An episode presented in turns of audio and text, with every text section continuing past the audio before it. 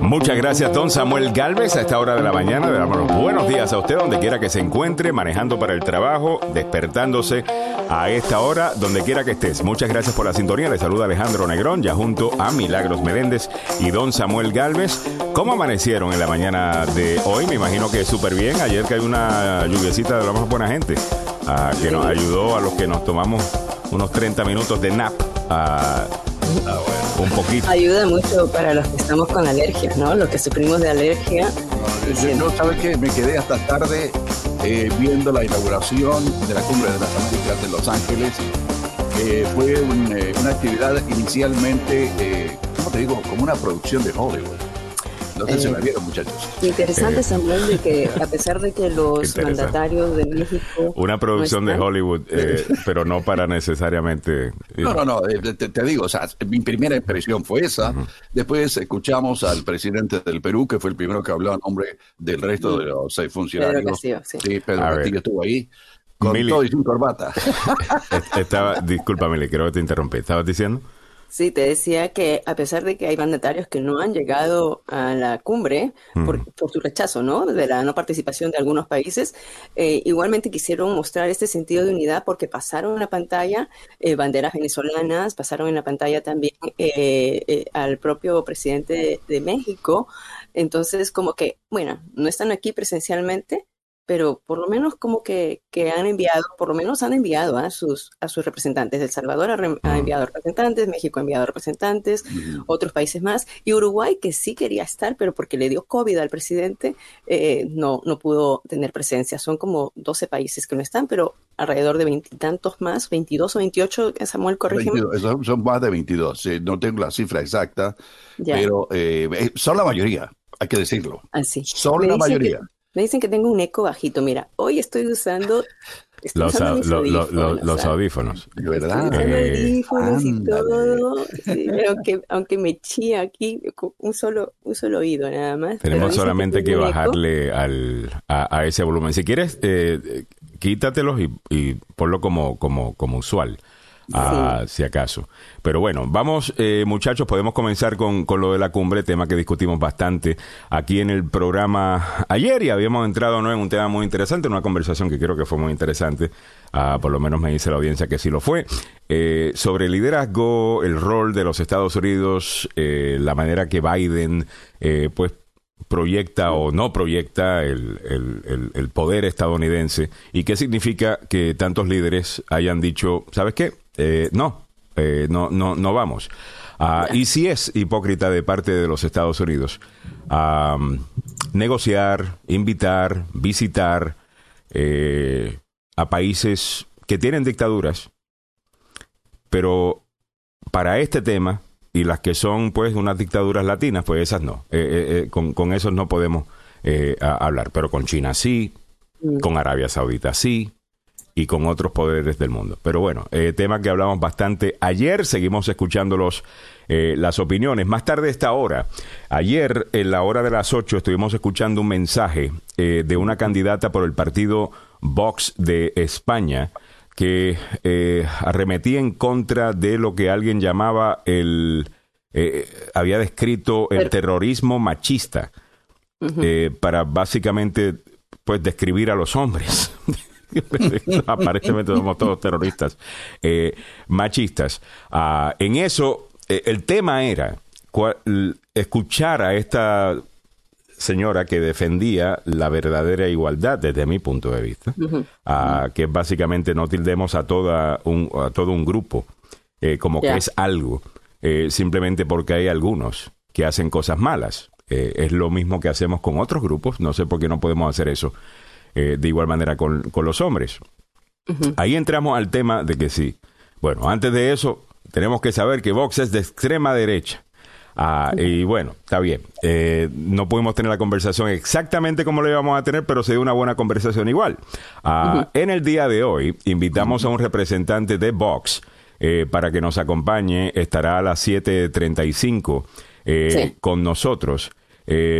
Eh, para discutir varias cosas, incluyendo eh, su movimiento eh, allá, ¿son verdaderamente un movimiento de extrema derecha o es pues, básicamente una respuesta a posiciones de extrema izquierda que estamos viendo en todo el mundo. Ah, en, todo el mundo eh, lo, estamos viendo. Eh, vamos a hablar sobre eso. Preparen sus preguntas o comentarios que quieran hacer, como eso a las 7.35. Eh, más tarde también, ayer, alguien me había dicho, estamos hablando del tema de igualdad relacionado a eso, eh, y había mencionado una estadística de que, porque yo había dicho que en el tema de igualdad de pago, a que sí, pues la data que se reporta es que las mujeres ganan menos que los hombres. Pero yo solamente estaba diciendo que cuando comparas mujeres y hombres que tienen el mismo trabajo para la misma compañía, en la misma zona, con el mismo nivel de educación, ambos sin hijos, o sea, características iguales, que la diferencia no era tanto. Eh, y eso causó que alguien dijera, no, que yo aquí estoy leyendo cositas por ahí y después vengo y opino, que traiga los datos. Bueno, pues tengo los datos eh, y los estaré dando a eso de las 8 y 40, que es cuando se dio eh, la conversación. Y, y, yo creo que va a ser bien interesante, no necesariamente para comprobar si alguien tiene la razón o no tiene la razón, ese no es el punto, sino más bien para hacer este ejercicio de cómo informarnos, mm. de cómo informarnos.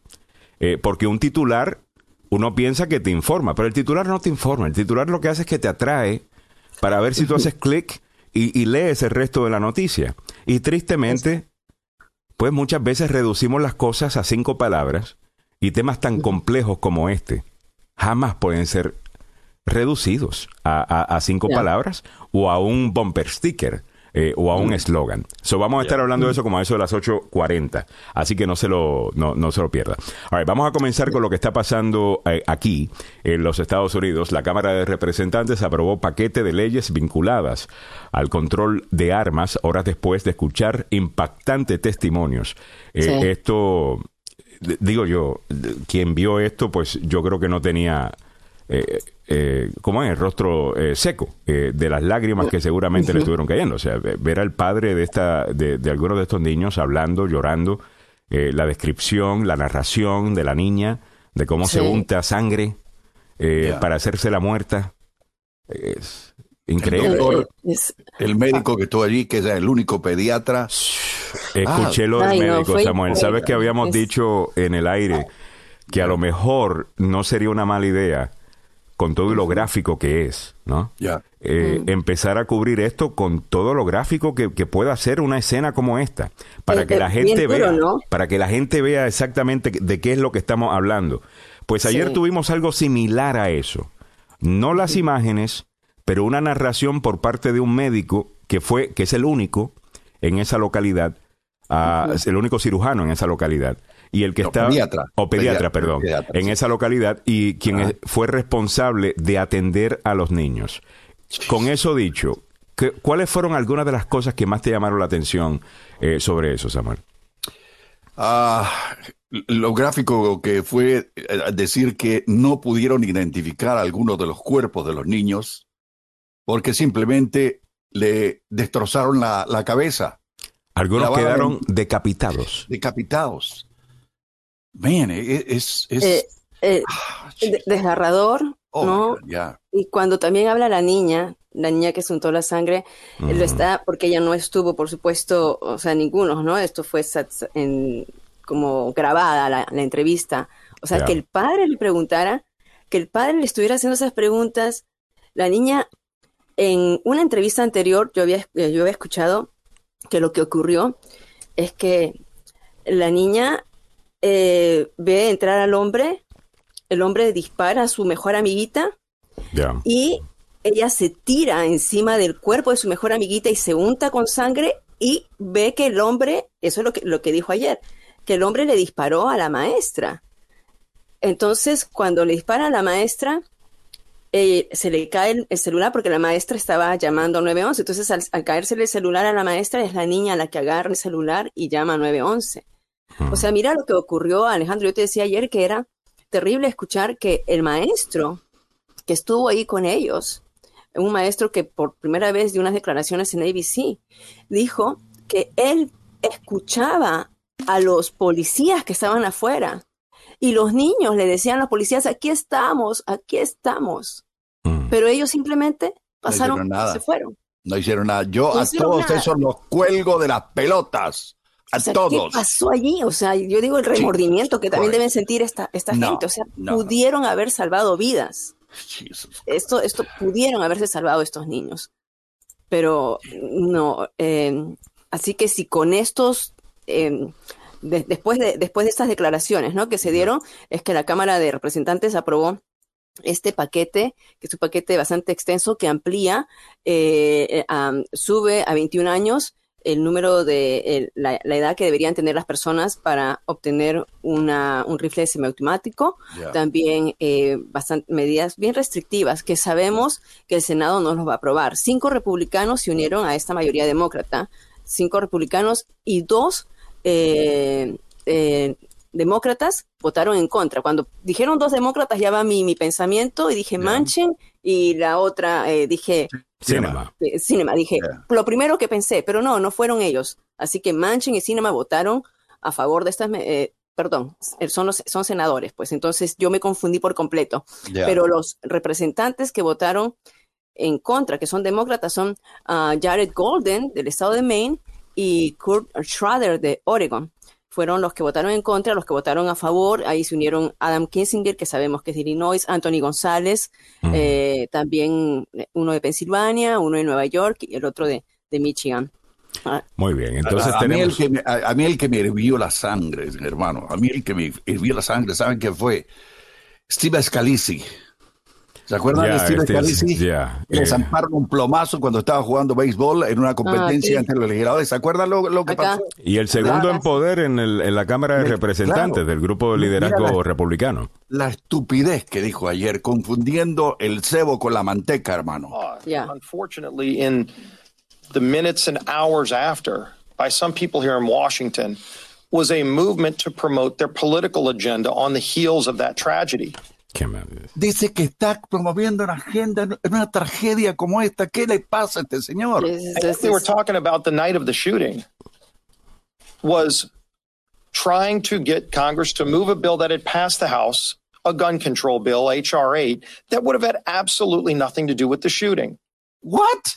perdón, si hubiera pasado, tal vez hubiera evitado que, que sucediera este shooting para que un chico de 18 años comprara ese mismo día un arma eh, bueno, lo que, pasa, lo que pasa es que el, el, que atacó a, a Scalise y al resto de los senadores ese día, pues era un señor que, si no estoy equivocado, estaba en sus años, en sus 50, 60. Sí, claro.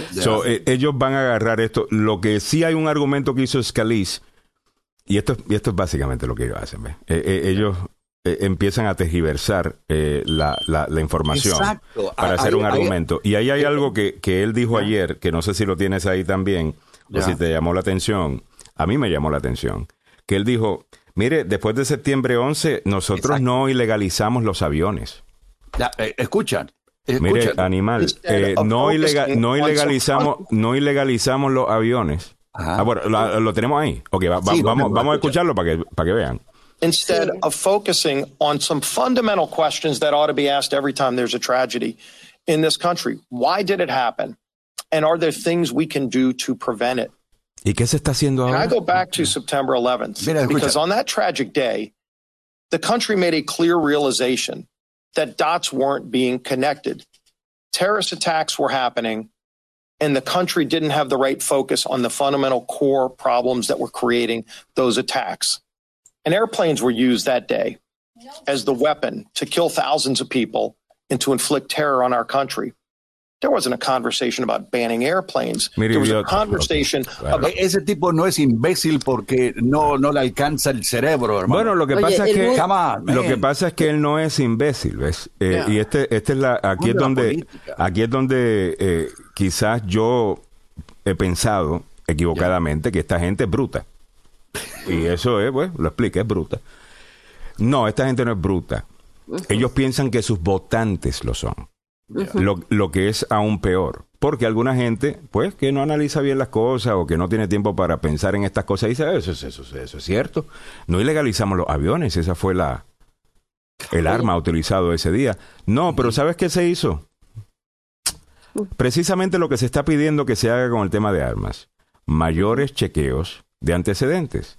Bueno, cuando usted entra a un avión hoy día y le están revisando absolutamente todo, que lleva en la bolsa, que lleva en los zapatos, que se quite la correa, que casi se desnude. Humillante que es quitarse los zapatos. Y haga, y haga striptease eh, ahí en, el, eh, en el aeropuerto. Bueno, eso es para chequear. ¿Quién es usted? Ya. Hay eh, un do not fly list establecida. Eso, porque, eso pasa por pues, un background check.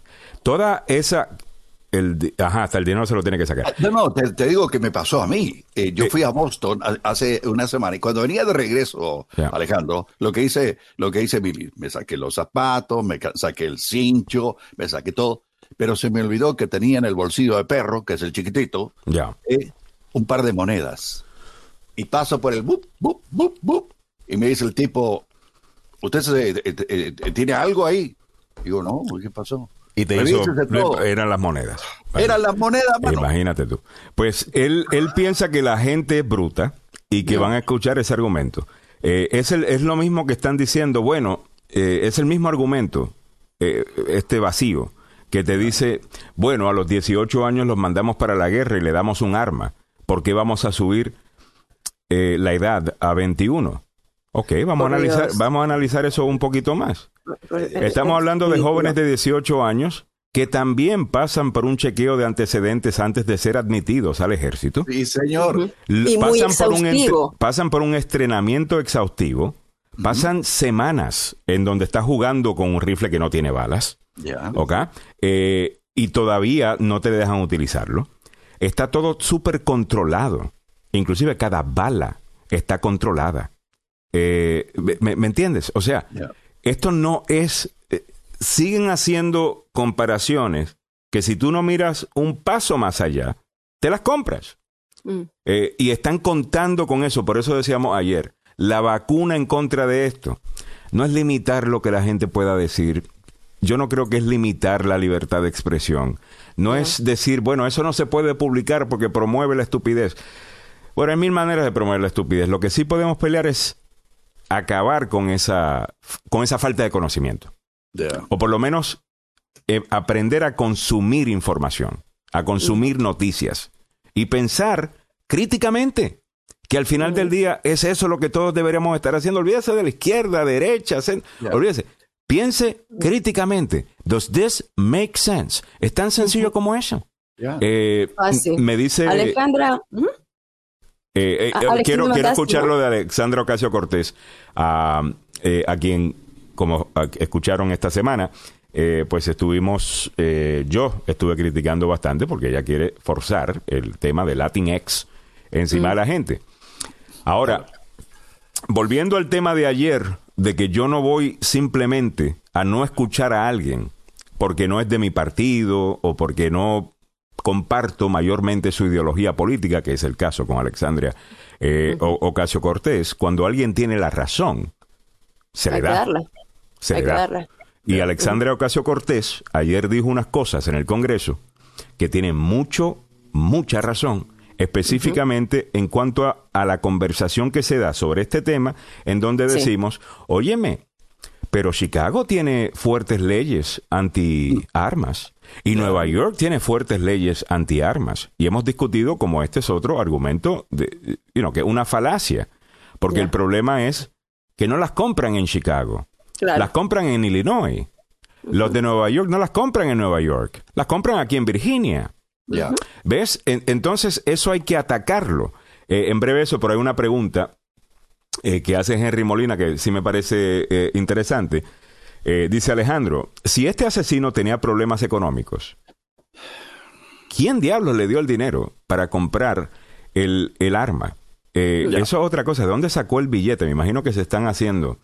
Eh, déjame aclararte, aclararte lo del arma, porque la AR-15 es un arma media de plástico y media de hierro y es barata. Es, técnicamente barata. lo, hemos dicho. Para una, un rifle para, para ir a cazar venados, es 10, digo, 4 o 5 veces más cara que una R15, que es un juguete de plástico. Es allí. Y este muchacho parece que había estado juntando dinero para poder comprarla. Pero también creo que su, una, alguno de sus parientes le, le aportó fondos para que juntara la plata y una vez que cumpliera los 18 años, se fuera a conseguir el maldito fusil. Es allí donde... Yo estaba escuchando, Samuel, ayer en CBS. tuvieron un segmento sobre esto y están buscando los estados maneras creativas de utilizar la ley de manera, o sea, eh, fallos eh, o precedentes de ley de maneras que no han sido utilizadas en el pasado para ver si pueden empezar a demandar a algunas de estas compañías que producen estas armas. Y es bien difícil por algunas de las leyes que existen que no permite. Eh, eso en este país. Absolutamente increíble eso, ¿no? Entonces estaba mencionando de cómo estas compañías, que una de las razones que los jóvenes les encanta la AR-15 mm. es porque se le está mercadeando a ellos hace tiempo. Incluso hay una de estas compañías que tiene un rótulo de un niño con una AR-15, un niño de 5 o 6, no puede tener más de 6 años el niño, con una AR-15 hablando de que enséñale desde temprano cómo respetar un arma o, o, cómo se utiliza un arma y que si esto, que si lo otro. Entonces en publicidad pues es básicamente un truco que, se hace en publicidad que también los abogados, eh, los fiscales hacen en la corte, que es que te ponen el arma, tratan de poner el arma utilizado en el crimen en la mano del acusado, para que el jurado inmediatamente pueda visualizar a ese acusado como el responsable de, del crimen. Pues en la publicidad, bueno, si, si te estoy diciendo que hay un niño con un arma, y que hay que entrenarlos desde temprano, estoy normalizando eso, estoy normalizando el arma en la mano del niño. Usted, eh, esto para mí, y, discúlpeme, eso es absolutamente irresponsable. Es, cruel, o sea, ¿desde cuándo? Um, no, no Alejandro, tú hablabas de, tú hablabas de esto, o sea, de responsabilizar. Recordemos que las víctimas de Sandy Hook Ah, llegaron, ah, pusieron una demanda y Remington les tuvo que pagar una suma de 73 millones de dólares. Mm. La, el acuerdo más grande que se pudo haber llegado, ¿no? Esta, la fabricante de la, del arma con la que el, jovencito, el joven Lanza atacó y mató a más de 20, 20 niños. Eh, entonces llegaron a, ese acuerdo, ¿no? Entonces, ya hay un precedente y eso es lo que se está mirando, que puedan eh, demandar a estas compañías. Para muestra el botón, damas y caballeros, los que están mirando, eh, pueden ver el precio de la AR-15. Vale 600 bolas, 600 dólares. Eso es lo que cuesta. Hay otra que es la PA-15, vale 750. Ya, y hay, algunas que pueden llegar hasta mil y pico. Eh, hasta más, dependiendo pues los juguetitos que le añadas, ¿no? Este, eh, que de nuevo, para defensa de la casa, sinceramente, a, a, mí, a menos de que usted, qué sé yo, pues le hizo algo al, a uno de los cárteles eh, pues eh, ni la mejor AR-15 le va a funcionar. Eh, pero fuera de eso, no, no, no entiendo. Alfredo López dice, buenos días chicos, pero imagínate, Samuelito, carro barato siempre son de destrucción masiva. Eh, es así. Cierto. Eh, saludos para Ricardo Zelaya, que está por ahí. Zulma Glenda Martínez dice: Ya estoy harta de estos políticos que venden su alma a los dueños de las compañías de armas. Ya es hora que saquen a estos viejos descarados y corruptos. Estoy de acuerdo de que lo que necesita este país es caras nuevas. En el Senado, en la Cámara de Representantes, hay muchas ya. Eh, pero sí deberíamos dejarnos ya. Hay un montón de gente que sinceramente debería retirarse. Eh, ayer estábamos hablando de si quién va a correr en 2024. Yo no dije, no tengo la menor idea quién va a correr por el lado demócrata, porque a mí no me cabe la menor idea de que Joe Biden no va a poder ser. Eh, uno, porque ya está bastante viejito y, y, y, hay diferentes tipos de viejitos. Hay, hay viejitos que a esa edad pues tienen, you know, su spring on, uh, on his step. Eh, eh, you know, Samuel, ¿qué edad tienes? Disculpa, Samuel, que te haga la pregunta. ¿Qué edad tienes tú ahora? 71 años, señores. Samuel tiene 71 años. Samuel debe tener el, el cuerpo de un muchacho de 50, de un hombre de 45. Samuel es bien saludable. Pues no todo el mundo tiene ese don. y hay alguna gente que, sinceramente, ya. Muchas gracias por su servicio. Necesitamos nueva sangre. Mi madre tiene 93 años, mi mamá. Necesitamos nueva sangre y, no solamente es nueva sangre porque sean jóvenes, sino nuevas perspectivas. Yo argumento de que como son los mismos que vienen peleando las mismas batallas, todos estos baby boomers, nada en contra de los boomers, ¿ok? Pero vienen peleando todo desde los 60, 70, 80, 90 y tienen soluciones de los 70, 70, 80, 90 a, los problemas en un nuevo siglo que presenta la actualidad. que presenta con que, que, nos presenta con un sinnúmero de problemas que nada que ver con lo que esta gente estaba eh, lidiando. Así que muchas gracias por su servicio. Es tiempo para nueva sangre. 7.33 minutos en, en, en la mañana. Uh, you know, Bernie, dice Antonia Peña, eh, Bernie tiene muy buena eh, energía. Eh, aunque sí sufrió, creo que fue un ataque al corazón, ¿no? sí, correcto. Sí, no, ya está, ya está mayorcito. Biden tiene 79 años y... ¿Sabe quién me gustaría que se presentara como candidato presidencial y que es un vecino nuestro y que yo conozco? Ah. Van Hollen. Van Hollen. Ah, bueno, estaba coqueteando, ¿no? Ya. Él estaba coqueteando. Yo tengo una, yo tengo, yo, yo, tengo a alguien para, para esa posición por el Partido Demócrata. Lo que pasa es que ella no sé si tiene la experiencia eh, todavía. Uh, pero creo que hace muy buen trabajo y creo que dentro de la marca demócrata ella podría funcionar eh, muy bien y es Katie Porter, uh, que es una congresista de, de, California, uh, que eh, espero que no me acusen de sexista por, por, decir esto, pero para mí, cuando yo la veo a ella, interrogar a, las grandes compañías y a los grandes poderes en estas vistas en el, en el Congreso, no sé, siento que es como que mamá llegó y aquí va a tener que a poner orden. Eh, y lo hace con mucho tacto, con mucha inteligencia, hace su trabajo. Se nota que esa doña ha llegado a, a, Washington a trabajar. No sé todas sus políticas, estoy de acuerdo de que lo más seguro que si es muy de izquierda, pues a mí no me va a gustar. Eh, pero en cuanto a lo que veo allá afuera, que puede eh, lanzarse un movimiento detrás de alguien. Yo creo que ella definitivamente debería hacer eso eh, eh, en el futuro. La otra persona que he mencionado es ah, la, ex, la senadora de, de, Wisconsin, ex candidata a la presidencia. E, ella. ella saca su pizarra ya. Ah, sí, Y te digo que tiemblan cuando esa mujer saca la pizarra. Eh, es una estadista completa, ¿no? Y, no se, y no se basa en estos argumentos donde, bueno, te, voy a agarrar con un gacha. Eh, sino que se asustan porque saben que ella tiene, she's, got the goods. Ella tiene los datos, ha hecho su tarea y viene a fiscalizarte. Eh, no sé, no sé si para presidenta, pero definitivamente que creo que tiene futuro en esto. Ah, también eh, pensaría que podría ocupar una buena posición en, el en algún tipo de posición, perdón, eh, en el gobierno de Biden que necesita gente nueva ah, y gente efectiva. Eh, porque sinceramente, ayer estaba viendo una encuesta 32%. 32%.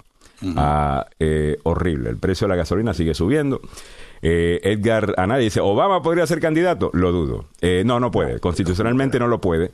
No, no, sí puede, sí puede. No puede porque ya pasó, pasó términos. O sea, ah, entonces ahora sí puede. seguidos no puede, pero después... puede presentarse. Lo que pasa es que no ha ocurrido algo así en la historia de Estados Unidos. Eh, pero, sí, wow, interesante. bueno, no, pero ¿por qué reciclar? Denle oportunidad a, gente nueva. Retírense a Nancy Pelosi, retírense a, a toda esta. El único, la única otra persona que yo eh, vi el otro día. ¿Qué tal de Michelle? ¿Qué tal Michelle? Yo creo que Michelle Obama no está interesada en eso. Eh, yo creo que Michelle Obama siempre. a mí la que me gusta también, ¿sabes quién es? Esta, e, esta belleza. no sé si está de acuerdo conmigo. Eh, claro, es efectiva, es tiene garra. Amy Klobuchar. ha sido una muy buena vicepresidente, mano. Mm. Mucho mejor que Cámara, oh, sinceramente. Sí, pero con Cámara no iba a poder pasar porque el Partido Demócrata se ha puesto en esta posición en donde tenían que escoger a cierto grupo específico y no pudieron irse necesariamente con lo que iba a ser lo mejor. Algunas veces asumo que la mejor es una afroamericana, pero quizás la mejor no fue Kamala Harris. No. Eh, ¿Ves? Y, una cosa no tiene que ver con la otra. Ese es el problema con las políticas de identidad.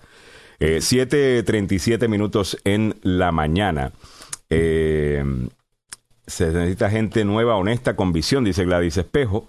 Eh, ¿Cómo no puede eh, Barack Obama postularse para presidente y por qué Donald Trump sí puede postularse y esta vez y, acaba de salir? Porque solamente eh, desde mi punto de vista equivocado aparentemente, como había solamente ganado una vez y no había servido dos términos, ah, pues por eso eh, pero no, no, no. Está, está buena la pregunta. Ok, tengo un invitado. Vamos a darle la la bienvenida a Luis Garma, que es eh, vicecoordinador del partido Vox eh, de España aquí en Washington DC, a quien le quiero agradecer número uno porque ayer eh, tuvimos una conversación acá basado en un video que vimos de la candidata por la presidencia de Andalucía, Macarena. Olona. Olona. Y inmediatamente quise hacer contacto con ustedes y me llamaron, o sea, se comunicaron inmediatamente. O sea, tienen ganas de, de, de, dialogar. Me, parece magnífico. Está como un arquero ahí, eh, Buenos días. separado para los, eh, los tres Buenos días, Luis. Luis, bienvenido al programa. Hola, buenos días, ¿cómo estás? Placer en tenerte. Bueno, eh, tú estás aquí en Bethesda, eh, Maryland. Sí, correcto. Pues muy bien, eres, eh, trabajas acá exclusivamente con el partido Vox, eres qué sé yo, ayudante de box acá, haces otras cosas, ¿a qué te dedicas? No, yo tengo, yo tengo mi empresa, tengo mi trabajo aquí en los Estados Unidos y además eh, colaboro, eh, soy afiliado de Vox y soy vicecoordinador aquí en Washington. Ayer estábamos teniendo esta conversación eh, sobre el mensaje que se, que se escuchó en un debate, en donde básicamente la candidata por su partido hablaba de que otros partidos han tratado de ilegalizar básicamente el ser hombre eh, eh, en, España. Que los que asesinan pues son asesinos. No es porque sean hombres que son asesinos, sino que el que es asesino es porque mata. Eh, el que hiere es porque es un abusador. pero que eso no necesariamente significa que todos los hombres sean así. ¿Por qué tan importante ese mensaje específicamente viniendo de... Ah, lo tenemos ahí, vamos a escucharlo rápidamente eh, para la gente que no sintonizó esto en la hora de las 8. Me atrevo a decir que es el brazo político del terrorismo machista. El hombre no viola, viola un violador. El hombre no mata, mata un asesino. El hombre no maltrata, maltrata un maltratador. Y el hombre no humilla, humilla un cobarde. Como mujer, como madre, como madre de un hijo varón, como hija, como hermana, como política, como española y como candidata a la presidencia de Andalucía, afirmo que la violencia no tiene género.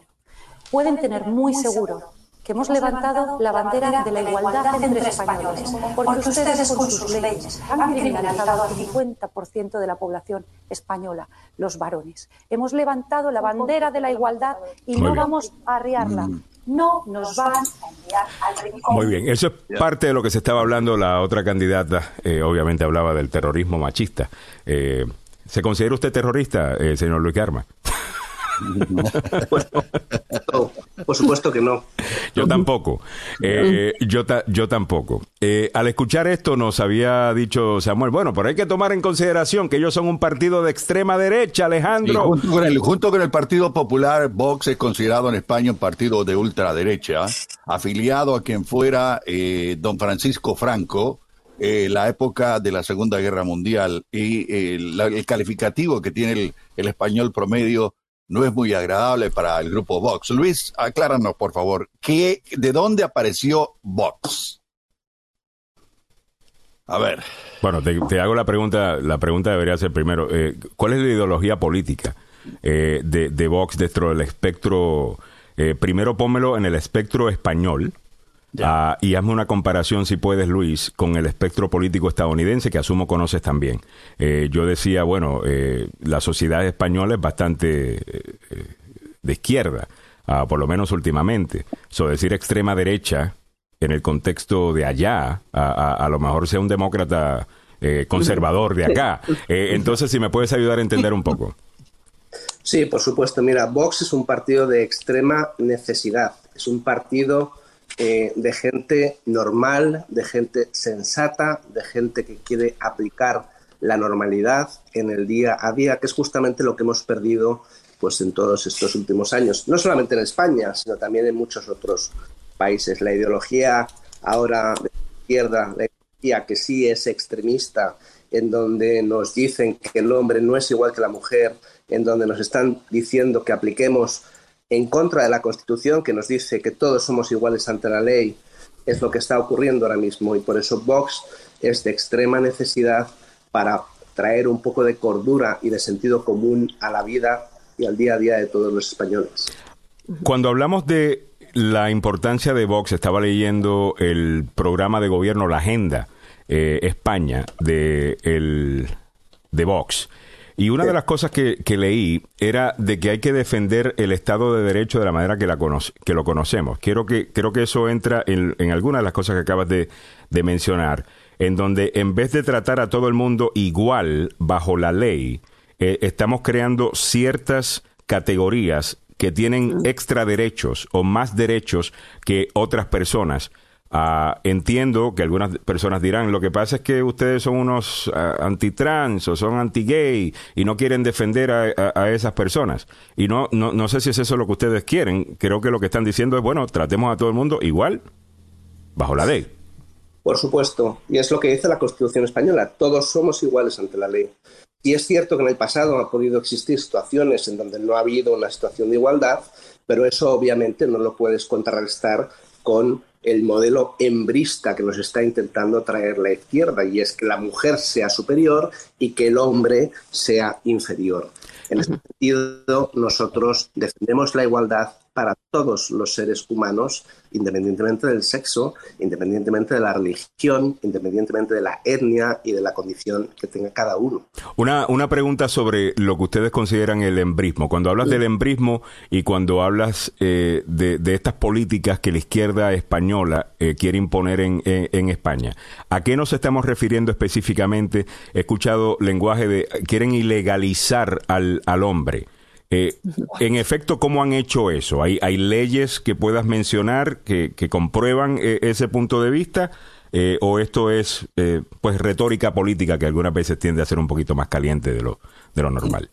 No, de hecho, en este nuevo gobierno de Pedro Sánchez en España hay un ministerio que es el Ministerio de Igualdad, que lo lleva una señora ministra, Irene Montero, y lo que está promocionando es justamente el embrismo, es decir, la supremacía de la mujer y el desprecio hacia el hombre. Y esto obviamente no se puede tolerar porque va en contra de la Constitución. Vox no va en contra de la Constitución, eso es una absoluta eh, falacia y lo que defendemos, como le he reiterado ya, es la igualdad, la igualdad del hombre y de la mujer, la igualdad de sexos, la igualdad de religiones, la igualdad de etnias. Todos somos iguales ante la ley. Eso sí, hay que cumplir la ley, porque el que no cumple la ley se tendrá que ir. Eh, he escuchado eh, también, escuchando algunos de los mensajes de la candidata Macarena, que tiene Macarena eh, Olona, ah, que tiene un Instagram que lo sigue mucha gente, ahí pone sus discursos. ustedes también em, impulsan mucho el tema de, hablan mucho en contra de la inmigración ilegal, irregular en España. Ah, quiero poner parte de un mensaje de, la candidata, en donde ella básicamente dice que aquí, eh, bueno, en España, básicamente a quien, si es un español el que comete el crimen, a ese sí lo atacan, a ese sí eh, todo el mundo comenta la noticia, todo el mundo lo cubre, pero que si es un inmigrante, entonces no. Eh, eso a mí me suena, me suena rarísimo eso. ¿Cómo es eso? Mire, para empezar yo le puedo explicar, yo soy inmigrante legal aquí en los Estados Unidos, soy un español que decidió venir por voluntad propia a trabajar a los Estados Unidos, pero obviamente tuve que cumplir la ley y tuve que pasar unos procesos legales y esperar unas colas para poder establecerme aquí. Lo que Vox defiende es, como siempre, la legalidad. El inmigrante legal, bienvenido sea, aporta, trae culturas diferentes, siempre y cuando respete las nuestras, obviamente. Al final se trata de intentar conseguir que todos cumplan la ley y el que no cumpla la ley no puede seguir estando aquí. Vamos a escuchar parte del mensaje y, de nuevo, eh, escuchen el mensaje a, ver qué piensan, eh, no, no, reaccionemos inmediatamente. Ustedes venden que España nunca ha sido tan segura como en la actualidad, cocinando estadísticas donde lo importante son los delitos al peso y no su aspecto cualitativo. Para ustedes, la mayor parte de ustedes, lo importante ante un delito no es la víctima, sino cuánta política pueden hacer con su drama. Y para valorar eso, utilizan a las víctimas según el perfil del autor. Por eso, cuando el delincuente es extranjero, solo hay el silencio político y mediático. Y el caso reciente que hemos conocido es el de la niña, el de la menor salvajemente violada en Igualada, en Barcelona, por un agresor de 20 años, nacional de Bolivia, que llegó a España hace seis años, estaba en situación irregular y cuando destrozó a la niña en Igualada estaba en libertad vigilada desde julio de 2020 porque había sido condenado por abusar de su hermana de siete años y no se le había expulsado. ¿Saben por qué no abre este caso los telediarios noche y día?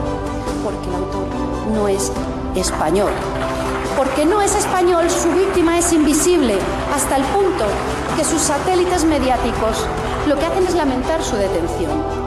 Una pregunta sobre esto, porque este discurso no es exclusivo de, España, también lo estamos escuchando aquí en los Estados Unidos, en donde hay ciertos políticos, mayormente, bueno, todos, en la derecha, en el Partido Republicano, eh, que dice, bueno, si es un blanco el que mata un montón de gente, mira la cobertura que tiene, pero si es un afroamericano el que mata un montón de gente, eh, los medios como que lo esconden o lo justifican o, no lo cubren de la misma eh, manera. Se reúnen todos los de la derecha y salen con con, mensajes similares eh, o, están realmente reaccionando a, algo que está sucediendo en, en nuestra, eh, en, nuestras sociedades? Bueno, yo creo que al final, como le he dicho antes, Vox es un partido de gente con sentido común y al final es el sentido común el que te hace comentar una situación concreta. Cuando una persona se salta la ley para entrar a un país, se va a saltar la ley seguramente para hacer cualquier tipo de actividad que no va a ser lícita. Por tanto, lo que estamos denunciando es lo que está ocurriendo cuando te saltas la ley, lo que hace la gente que está saltando la ley, la gente que entra ilegalmente en un país. La probabilidad de que ocurra un delito es mucho más alta y hay que denunciarlo. Y que la izquierda ahora mismo no está denunciando, sobre todo cuando la persona no es extranjera, porque ellos lo que están haciendo es traer extranjeros para comprar votos. Y mm. con esos extranjeros compran, eh, o sea que básicamente me estaba hablando de la teoría de reemplazo. De reemplazo, ¿no? La teoría de reemplazo, ¿eh? Oh, y entonces entramos a valorar los temas de la educación pública y todo lo que se está eh, integrando dentro de esos modelos de la izquierda para eh, justamente acabar comprando votos, sin ninguna duda. Muy bien. estamos escuchando a Luis Garma, vicecoordinador de Vox en, en Washington, D.C., un partido, uh, pues, de derecha o de sentido común, como dice el, invitado, pero conservador. Desde el punto de vista, eh, déjame preguntarte ahora de, algunos temas para ver más o menos cómo es la ideología política eh, de mm. ustedes, del espectro no que tradicionalmente eh, conocemos. En cuanto al tema, por ejemplo, como el aborto, ah, ¿cuál es la posición de, de, Vox? Ese es un tema que se discute allá de la misma manera que se discute acá. ¿Hay líneas partidistas en, en, en, ese tema? ¿Se, ¿Se, discute a través de líneas partidistas o no? Pues mira, el tema del aborto es un tema que está ocurriendo y las discusiones son muy similares en prácticamente todos los países del mundo. Vox es un partido que defiende la vida, defiende la vida desde el minuto uno hasta el último minuto. Entonces, eh, pues la, posición obviamente es muy clara. desde la polarización existe, existe vida y eso se defiende. En cuanto al calentamiento global, eh, y las medidas eh, para mejorar el medio ambiente o proteger el medio ambiente. Eh, ¿qué, ¿Cuál es la posición de, de, Vox en ese tema? Pues Vox defiende, obviamente, todo, todo lo que tiene que ver con, con la tierra, todo lo que tiene que ver con la energía y obviamente hay que hacer políticas prácticas y políticas que aporten en ese sentido. si puede ser un poco más específico. Eh, por ejemplo, ¿están de, acuerdo con buscar más eh, fuentes renovables de, energía eh, o, se oponen a, eso? Por supuesto que sí. Simplemente te pongo como ejemplo el tema de la energía fotovoltaica. Miras el espectro en Europa, países como Inglaterra, países como Holanda, países del norte de Europa, que no son los que más cantidad de sol tienen, son los que tienen inversión en energía fotovoltaica. Y España pues está a la cola obviamente es, un tema de políticas y dónde invertir el dinero de una forma eficiente. Muy bien. En cuanto al tema de la economía, estaba leyendo también en, en algunas, eh, en, la agenda de España eh, de Vox, sobre algunas posiciones eh, e, económicas que algunos aquí le llamaríamos proteccionismo económico. Eh, ¿Cuáles son las posiciones más importantes en cuanto a empleo, salarios, eh, desde el punto de vista de, Vox ah, y que deben suceder en la economía española? Bueno, Vox es un partido que lo que, lo que defiende es el trabajo, el trabajo de cada uno de nosotros, el trabajo y la, y, la, y la propiedad privada y por tanto, pues eh, las políticas van encaminadas en ese sentido, comercialmente hablando. Muy bien. Eh, déjeme leer algunos de los comentarios por acá. Dice Pepe Villalobos.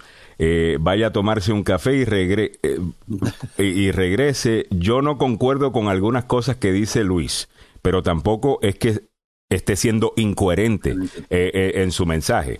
Ah, y yo, mira, el, el miedo, y yo de nuevo, no, no estoy diciendo aquí vote por Vox, no estoy aquí nada. Simplemente estoy diciendo que cuando uno escucha a personas, te das cuenta de que quizás no son tan extremistas como te están pintando que, que, lo son, que algunas cosas quizás vas a estar de acuerdo eh, con esas personas. Asumo, que, asumo que, asumo que el asumo que es la razón por la cual antes de que tú escuches a alguien te gusta hacerte esto. Ponte unos lentes primero para que tú lo veas de otra manera antes de que lo escuches. Y aquí, personalmente, eh, no creo que eso sea bueno, por esa razón queremos escuchar de todo el mundo. Sigo leyendo los comentarios. Antona Peña dice: Vox, Vox no se trata de defender la, legal, la ilegalidad, la ilegalidad ni tampoco lo legal. ¿Cuál es el sentido común? El cómo discriminar. En serio, espero estar entendiendo mal. Eh, me muero. Bueno, el sentido, lo que está diciendo Luis eh, en cuanto al tema de los inmigrantes indocumentados es que, pues, la gente debe estar legal en el país. ¿Es lo que estás diciendo, Luis? Por supuesto. Y si no es legal por algún motivo, intentar buscar una forma de legalizarlo, pero con intención de estar de una forma correcta, no con intención de seguir cometiendo delitos, que es lo que está ocurriendo en muchos casos. Bueno, en este caso yo estoy de acuerdo con Luis, que la gente que, llegue aquí a Estados Unidos, a pesar de que falta mano de obra, que venga con por lo menos con los trigos limpios, con eh, sin antecedentes y que no haga barbaridades como han hecho la Mara Salvatrucha aquí en los Estados Unidos. Pero también hay, eh, y hablando de Vox, hay eh, hay algunas eh, gente de Vox que es discriminatoria, especialmente con la gente que llega a España de países de América Latina. Nos han calificado de sudacas, hermano. ¿Qué es sudaca para ustedes? No, eso no es así. Eso yo creo que es también un mantra que la gente repite, repite, repite y no se están enterando de lo que está ocurriendo. Es decir, eso no es en, en, España tenemos un cariño muy especial el pueblo latinoamericano. Muchos de los miembros de Vox tienen incluso la nacionalidad eh, argentina o nacionalidad cubana. cubana. España es un país que quiere y está muy cerca de Latinoamérica. ¿Su esposa es cubana? Ya. Me, dijo, perdón, que se estaba, su esposa es, cubana. Mi abuela era cubana. A su abuela era cubana. Ah, bueno, pues, eh, chévere. Eh, yo soy puertorriqueño, así que somos entonces familia. Eh, a ver, eres un guara los indignantes insultos de una directora de guardería. Los bueno, Samuel, pero tú estás, discúlpame, Samuel, pero de nuevo, creo que, lo que, estamos...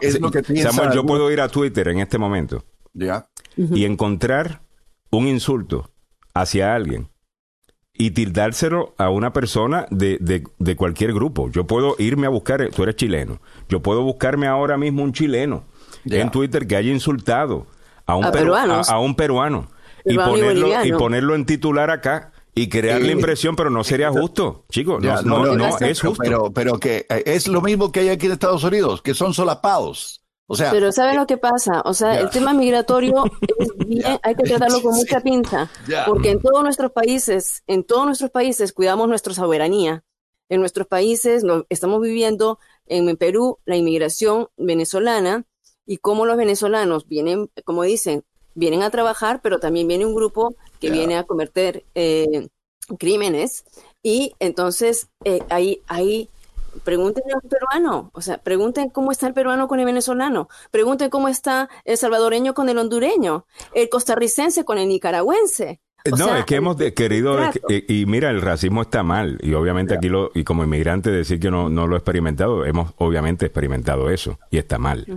Lo que simplemente queremos decir que el tribalismo es, es parte de la, de la esencia humana. Eh, ¿Me entiendes? Cada vez que viene gente nueva, se va a, molestar la gente que ahí estaba. Esa es la historia del mundo.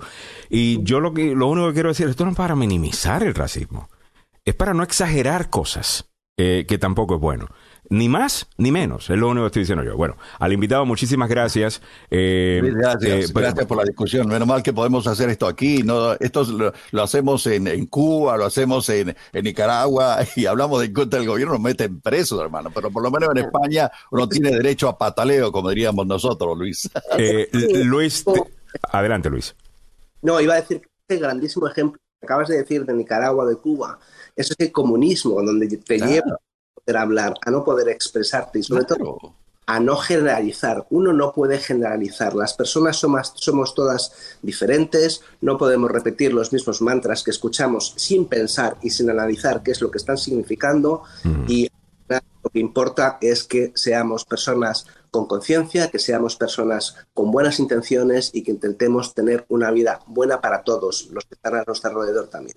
Eh, quiero que reacciones y con esto cerramos. Samuel había puesto un titular también, acabo eh, de ver, de creo que era una posición anti eh, musulmana.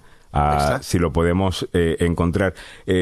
Samuel, de nuevo, para ponerlo, lo que yo no entiendo, y esto es una pregunta realmente no para Luis, sino más bien para la izquierda, porque, contra, ok, dicen que, bueno, el partido que representa a Luis es homofóbico, es eh, anti-inmigrante, es anti eh, todo, eh, pero si se oponen a las libertades o, a la idea esta, aquí, aquí está, líder del partido de ultraderecha español prefiere a los refugiados ucranianos que a los musulmanes.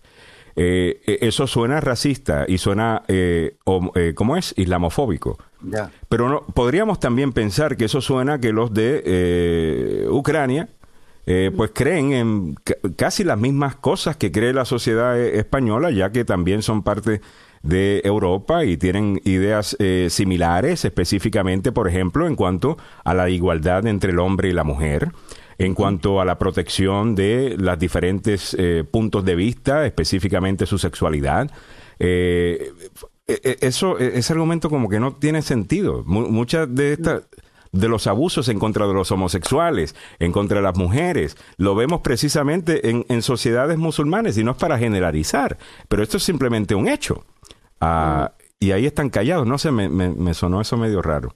Ah, eh, como que no concuerda eh, una cosa con la otra. No sé si hice mucho sentido, pero bueno. Luis, te agradezco mucho eh, tu tiempo. Espero que puedas regresar al programa, no solamente como analista de box, a lo mejor te interesa analizar otros temas.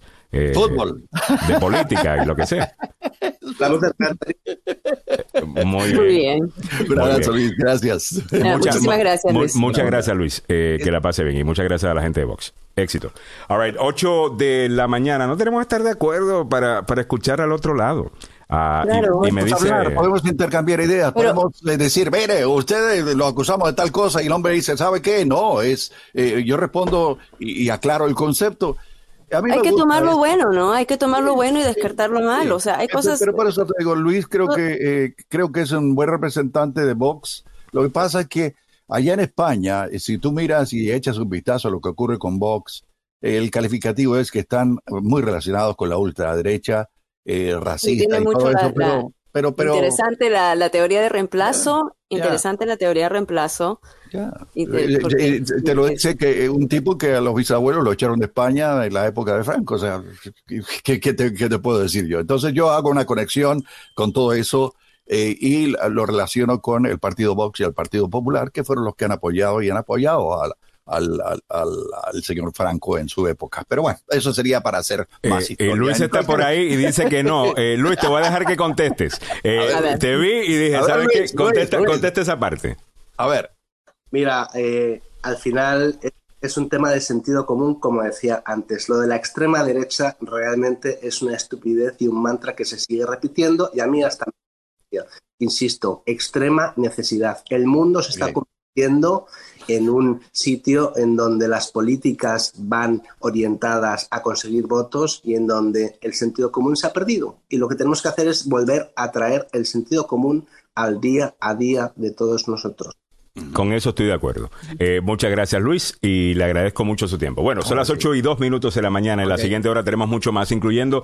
Habíamos hablado ayer eh, y me habían dicho, Alejandro, tú vienes y dices un comentario, ni siquiera eh, muestras las estadísticas que estabas viendo y era el tema sobre la igualdad en cuanto al salario de la mujer y el hombre y me tiraron un número que yo conozco muy bien y yo había dicho, bueno, cuando analizas un poquito más esa data y comparas un poco mejor, eh, la diferencia no es tanto. Y me dijeron, bueno, encuentra la data, la tengo y la voy a estar dando y compartiendo como a eso de las 8.40, eh, no se lo pierdan. Está, eh, interesante, ¿no? no porque puedo comprobar una cosa o, lo otro, sino porque es bueno saber.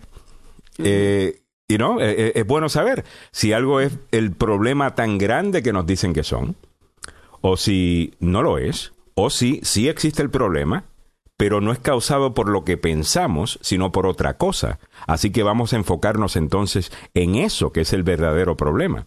Y fíjate que encontré que sí hay un problema, pero quizás no es la razón que usted piense.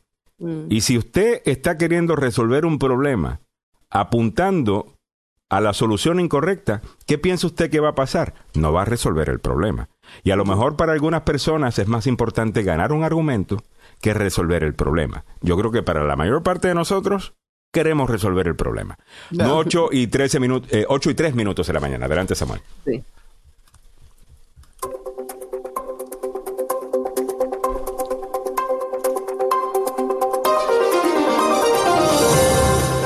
El presidente Joe Biden inauguró anoche la Cumbre de las Américas con un discurso económico en medio de tensiones por la lista de los invitados. En el ámbito regional metropolitano, un individuo armado fue detenido por amenazar de muerte al juez de la Corte Suprema de Justicia cerca de su hogar en Chevy Chase, aquí en Maryland. En nuestra América Latina, una ONG de origen holandés busca atrapar una marea plástica en un río centroamericano cuya basura desemboca en el Caribe y contamina los océanos. Muy buenos días, le saluda Samuel Galvez y aquí el detalle de la información.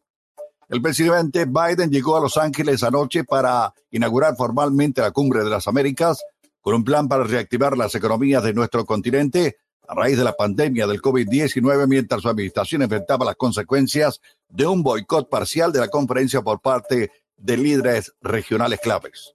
Biden reveló un marco económico que va a movilizar la inversión privada en la región, va a fortalecer la cadena de suministro, creando empleos de energía limpia y abordando el cambio climático. El presidente presentó planes para revitalizar el Banco Interamericano de Desarrollo y fortalecer la seguridad de salud, incluida la capacitación de 500 mil profesionales médicos y de salud pública dentro de los próximos cinco años. Nuestra región fue una de las más afectadas por la pandemia del COVID, representando más del 40% del total de fallecimientos reportados a nivel de todo el mundo. La región también ha lidiado con el colapso económico amplificado por la inflación global, así como los desastres ambientales y la inestabilidad política. En el ámbito regional metropolitano, todo el mundo lo vio ayer, eh, todo el mundo habló de él, cuando un individuo que portaba un arma, un cuchillo y otros elementos fue arrestado cerca de la casa del juez Brett Kavanaugh en Chevy Chase, aquí en Maryland, un suburbio capitalino, después de amenazar con asesinar al magistrado. Nicholas John Rosk, de Simi Valley, California, quien fue identificado en una denuncia penal, lo eh, está acusado de intento de asesinato al juez de la Corte Suprema. Estaba vestido de negro cuando llegó en un taxi poco después de la una de la tarde frente a la casa de Cábaro. Rox, de 26 años, tenía una pistola, un Glock 17, municiones, un cuchillo, gas pimienta, una cinta adhesiva y otros artículos que le dijo a la policía usaría para irrumpir la casa del juez y matarlo, según la denuncia penal. Rod le dijo a la policía que estaba molesto por un borrador de opinión filtrado donde sugería que la Corte Suprema de Justicia estaría a punto de anular la ley de Roe versus Wade. En el ámbito de nuestra América Latina, una ONG de origen holandés llamada The Ocean Cleanup busca retener miles de toneladas de plástico que cada año desembocan en el Mar Caribe arrastradas desde la capital guatemalteca hacia el río Motagua. Sí, sí, todo el mundo lo sabe y especialmente los hondureños. Así lo explicó el impulsor del proyecto. El director y fundador de la organización dijo que el plan consiste en la instalación del llamado Interceptor, una valla metálica gigante que servirá para evitar que pasen los miles de millones de toneladas de plástico que desembocan en el Caribe. En el ámbito a nivel, ¿qué le digo?, del deporte más popular en el mundo, el fútbol, pasión de multitudes, es el opio del pueblo, diga, es cierto. el entrenador, llegado de la mano de uno de los dirigentes del Valencia, se hará cargo de este equipo español. Eh, está acusado de homófono y racista y le quitaron la oportunidad de dirigir al Tottenham en Inglaterra. El recién aterrizado en el Milan con un gesto fruncido en cara de vinagre, como lo hemos visto toda la vida, como si vistiera todo el corto de San Siro, pues eh, en la rosonera obviamente no fue muy bien recibido por aquellos que han eh, catalogado a Gennaro Gattuso como un racista. Sí, bueno, pero necesitaba trabajo, es un buen entrenador, dejando de lado, como lo decíamos en el segmento anterior, todo lo que es lo malo. Gennaro Gattuso es un excelente entrenador y va a tener que eh, luchar contra la corriente para hacer del Valencia el equipo que antes fue. Así que eh, felicidades a la gente del Valencia con Gennaro Gattuso. Las noticias deportivas hasta ahora aquí en Agenda Radio DC. ¿Cómo están las condiciones de las carreteras en la zona metropolitana a esta hora de la mañana? Con algunas dificultades, algunas bastante feas, oiga, bastante feas. Hay un accidente reportado en el Rugby Park, todavía está allí, la policía lo está investigando. Hay retrasos a esta hora de la mañana en eh, la Connecticut Avenue, en el noroeste, cerca de Van Ness. Hay actividad policial, no sabemos qué tipo de es. También hay retrasos en eh, la 95 rumbo norte, después de Howard County, donde usted se para para descansar en la carretera. Hay un árbol caído en la 270 viajando norte después de Democracy Boulevard. Las autoridades están trabajando para quitarlo de allí. ¿Cómo está el tiempo para la zona metropolitana? Bastante agradable, ¿verdad? La temperatura actual 73 grados Fahrenheit, que corresponden a esta hora a 23 grados centígrados. La mañana con alguna lluvia ocasional, terminando entre 10 y 11. El, estará el día mayormente soleado, con un poquitín de brisa, menos humedad. Va a estar bonito. Las máximas a alcanzar en los 80 grados Fahrenheit. Así están las condiciones del tiempo y las carreteras en la zona metropolitana, aquí en Agenda Radio DC. Muchas gracias, don Samuel Galvez. Buenos días para todo el mundo. Gracias por la sintonía. Les saluda Alejandro Negrón. Bienvenidos sean todos a través de 1600 AM en el área metropolitana de Washington. Por Tuning Radio, búscanos como Agenda, Espacio, Radio, Espacio, DC.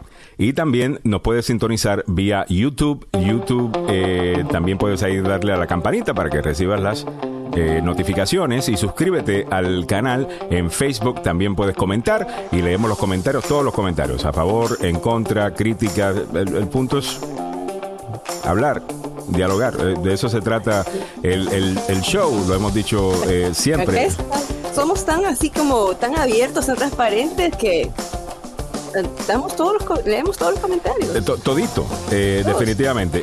con, eso, con eso dicho, dice Genio Soria, muy buena entrevista. Eh, hashtag sentido común, eh, mientras que Antonia Peña nos dice, bajaron 70 puntos para hoy ustedes. Si se escucharan neutralmente lo verían diferente. Que viva el desorden y ese es el sentido común. Adiós, agenda por un buen tiempo. Bueno, triste Antonia que te haya perdido por un buen tiempo. Sinceramente me gusta mucho tú, you que seas parte del show. Eh, disfruto leer tus comentarios también, cuando, específicamente cuando hay una diferencia, porque podemos, ¿no? como digo yo, este, afilar el machete y lo que sea. Pero mira, ayer estaba pensando en esto. Y yo creo que esto es algo que hay que decir. De los medios de comunicación, usted debe exigir que de vez en cuando lo molesten. Mm. Eh, si un medio de comunicación que usted sintoniza para informarse no está dispuesto de vez en cuando a molestarlo porque le está dando otro punto de vista, sinceramente, escoja otro medio de comunicación. El día que yo todo el tiempo que diga algo, sea algo con lo que usted está de acuerdo, usted va a tener que pensar que yo estoy de alguna manera tratando de ganármelo a usted, hmm. diciendo que yo pienso algo que no pienso. Algunas cosas hay que decirlas, hay que pensarlas. Uno, yo no estoy de acuerdo con todo lo que estaba diciendo el, el caballero, ¿no? De, de, de, de, Vox, pero sí lo, pero sí lo quiero escuchar. Claro. Eh, eh, ¿Me entiendes?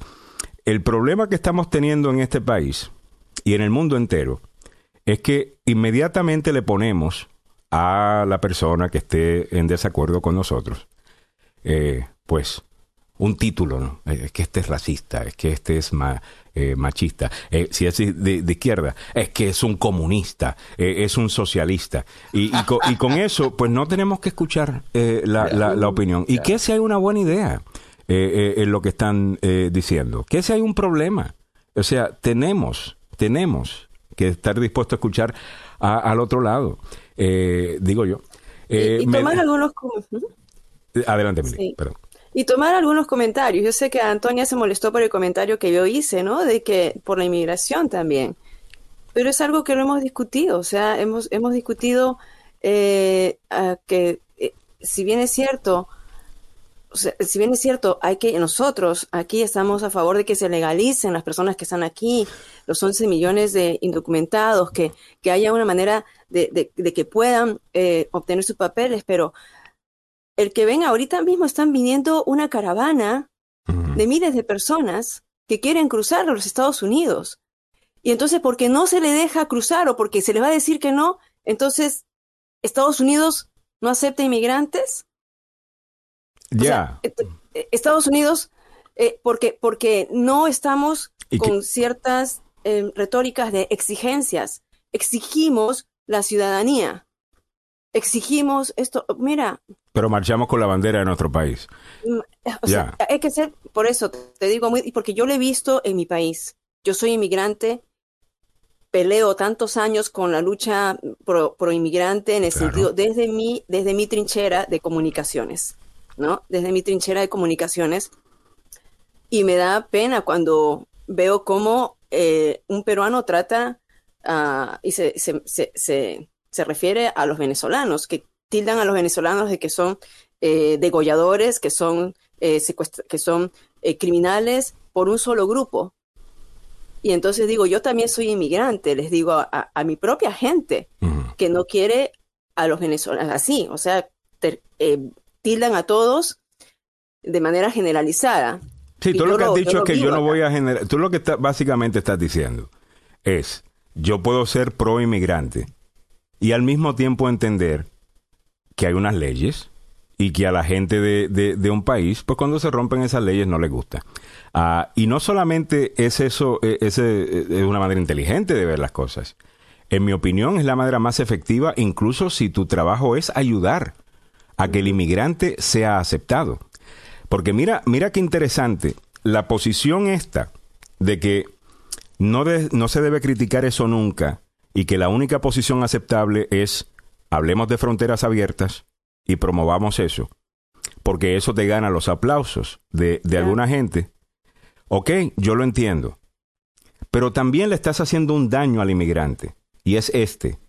Estás antagonizando al inmigrante ante la población de ese país. Y después esa gente se reúne, forman partidos políticos, hacen de posiciones anti-inmigrantes partes importantísimas de su plataforma. Y vemos un problema en donde pasamos veintipico de años sin poder pasar una reforma migratoria, porque precisamente el discurso ese que te aplauden algunos eh, activistas de inmigración es el mismo discurso que están utilizando los que se oponen a la inmigración para radicalizar a las personas en contra del inmigrante. Mm. Ahora, eso toma un poquito más que simplemente leer un lema o, decir una frasecita y no, que causa aplausos y populismo. Toma un poquito más de análisis. Pero la pregunta es, ¿cuál es tu meta? Que el inmigrante tenga una mejor vida acá en los Estados Unidos, que sea aceptado por la sociedad. Bueno, si vas a hacer eso, oye, cuidado con las cosas que estás argumentando.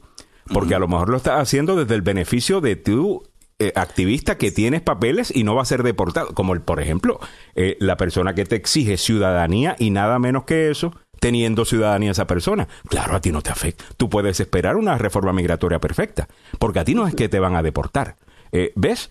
Entonces, lo que yo creo que tendríamos que llegar es más allá del discurso político y ver, espérate, olvídate del discurso político. ¿Cuál es el resultado de ese discurso político? Y estoy de acuerdo con el resultado o no. Y si no estoy de acuerdo con el resultado, y nadie puede decir que están de acuerdo con el resultado, porque ¿cuál es el resultado? Cero, nada. No ha pasado ninguna reforma. Entonces, coño, tenemos que ajustar entonces eh, lo que estamos haciendo. Buscar una salida que sea, eh, que sea aceptada por la gran mayoría y específicamente que sea aceptada por gente que piensa que los mexicanos, guatemaltecos, centroamericanos en términos generales, o gente que viene de Venezuela o de Colombia, eh, van a reemplazar a, los blancos aquí. Eso es una estupidez gigantesca. Eh, bueno, lo, que, sí hay una cosa. Suena bien. ya, suena bien, definitivamente. Claro, Ahí, tú ves el extremo del otro lado, ¿eh? Ah, y, y, eso, y ese es el problema. Estamos diciendo aquí hace rato, coño, callemos a los extremos que nos están llevando a pelearnos el uno con el otro, a poner al hombre en contra de la mujer, al negro en contra del blanco, al blanco en contra del otro, al travesti en contra del gay. Sí, eso está sucediendo. Ya. Eso sí está sucediendo. al travesti en contra del hombre que es gay. Eh, o sea, toda esta división, división, división, división. Y después nos preguntamos por qué no podemos mover la bola para adelante. Claro, nadie gana allí. Divide y vencerás. Correcto. Entonces, si tú me sigues diciendo que tenemos que romperlo todo por el color de mi piel, por mi sexualidad, por las cosas, y no por las cosas que realmente nos definen. Como por ejemplo, si eres padre o madre de familia. ¿Ok? Tu vida es distinta cuando eres padre o madre de familia que una persona soltera que no tiene niños. ¿Ok? Es muy distinta. Eh, en e, esa debería ser una identidad que, porque agrupa a muchas más personas pero estamos rompiéndolo todo, poquito. Entonces tenemos un montón de islitas y después nos, y después nos quejamos que las cosas no, no, no, no se arreglan. Ok, voy mm. caminando para adelante. Eh, me dice Pepe Villalobos, tranquilo Alejandro. Estoy de acuerdo con Vox. Eh, eh, eh, tranquilo Alejandro, Antonia se fue, pero mi esposa, primera vez que escucha agenda, va a escuchar ahora todos los días. Muchas, muchas gracias. Como dijo Milagros, ustedes son transparentes y eso es importante. Lo tratamos de hacer. Gladys Espejo dice, vivimos en un país donde los republicanos defienden las armas y los demócratas defienden el aborto. totalmente. Eh, eh, Ana Rondón dice no hay que generalizar. Eh, Ceci mm. Williams dice 100 mil por ciento, eh, un millón, por ciento con todo usted. Agenda, saludos. consejos, porfa. consejos para Ana, por favor. a lo mejor escribiste algo. Debe ser de migración. Y un último comentario parte de Pepe, que yo creo que Pepe y yo tenemos más o menos la, misma idea sobre cómo pensar. No sé si pensamos igual en todo, estoy seguro que no, pero cómo pensar. Él dice, agenda, Alejandro, todos los partidos tienen un ala radical, tanto por lo, por lo malo como para lo bueno. No se puede generalizar a un partido, a una ideología por personas específicas, es cierto. Eh, el lunes, el martes estaba yo aquí hablando de Alexandro Ocasio Cortés y cómo nos quieren empujar la vaina esta de Latinx. Hoy yo voy a hablar a favor de lo que ella dijo y vamos a escucharlo en breve. Lo que Alexandro Ocasio Cortés dijo sobre el tema de armas ayer en, la, en, eh, el Congreso, porque tiene toda la razón. Eh, eh, ¿Me entiendes? estamos con las ideas. Otra vez, no es el mensajero, sino es el mensaje. Si el mensaje es bueno, hay que tomarlo. Si el mensaje es malo, simplemente hay que descartarlo. Vamos a escuchar si, si, lo tenemos por ahí, Emilio. Si quieres, yo lo puedo conseguir. El, lo, tengo. lo de Alexandro Caso Cortés. Déjame regresar al tema eh, importante. Ya el abogado Joseph Maluf está por conectarse en, en un ratito y vamos a hablar un poquito de varias cosas. Él está ah, en Despierta América. ¿eh? sí, sí, en este momento está en Despierta América.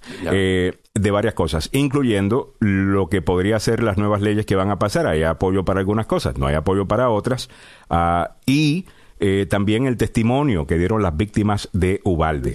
Si te lo perdiste ayer, vamos a repasar lo que dijo el médico que atendió a estos niños, algunos decapitados. Decapitados, señores. Usted se imagina. Pero vamos a escuchar el argumento de Alexandro Ocasio Cortés sobre algo muy importante. Cuando hablan del control de armas, el Partido Republicano automáticamente te va a mencionar Chicago, Los Ángeles, Nueva York y cualquier urbe que tiene problemas de crimen. Eh, específicamente crímenes con armas. Y todas esas... Washington DC. Baltimore, Washington DC, correcto. Los que acabamos de mencionar, todos tienen ese problema. Y usted dirá, bueno, ahí tienes la evidencia, entonces Alejandro, los republicanos tienen razón. Ahí tienen fuertes leyes en contra de las armas y mira cómo el crimen continúa.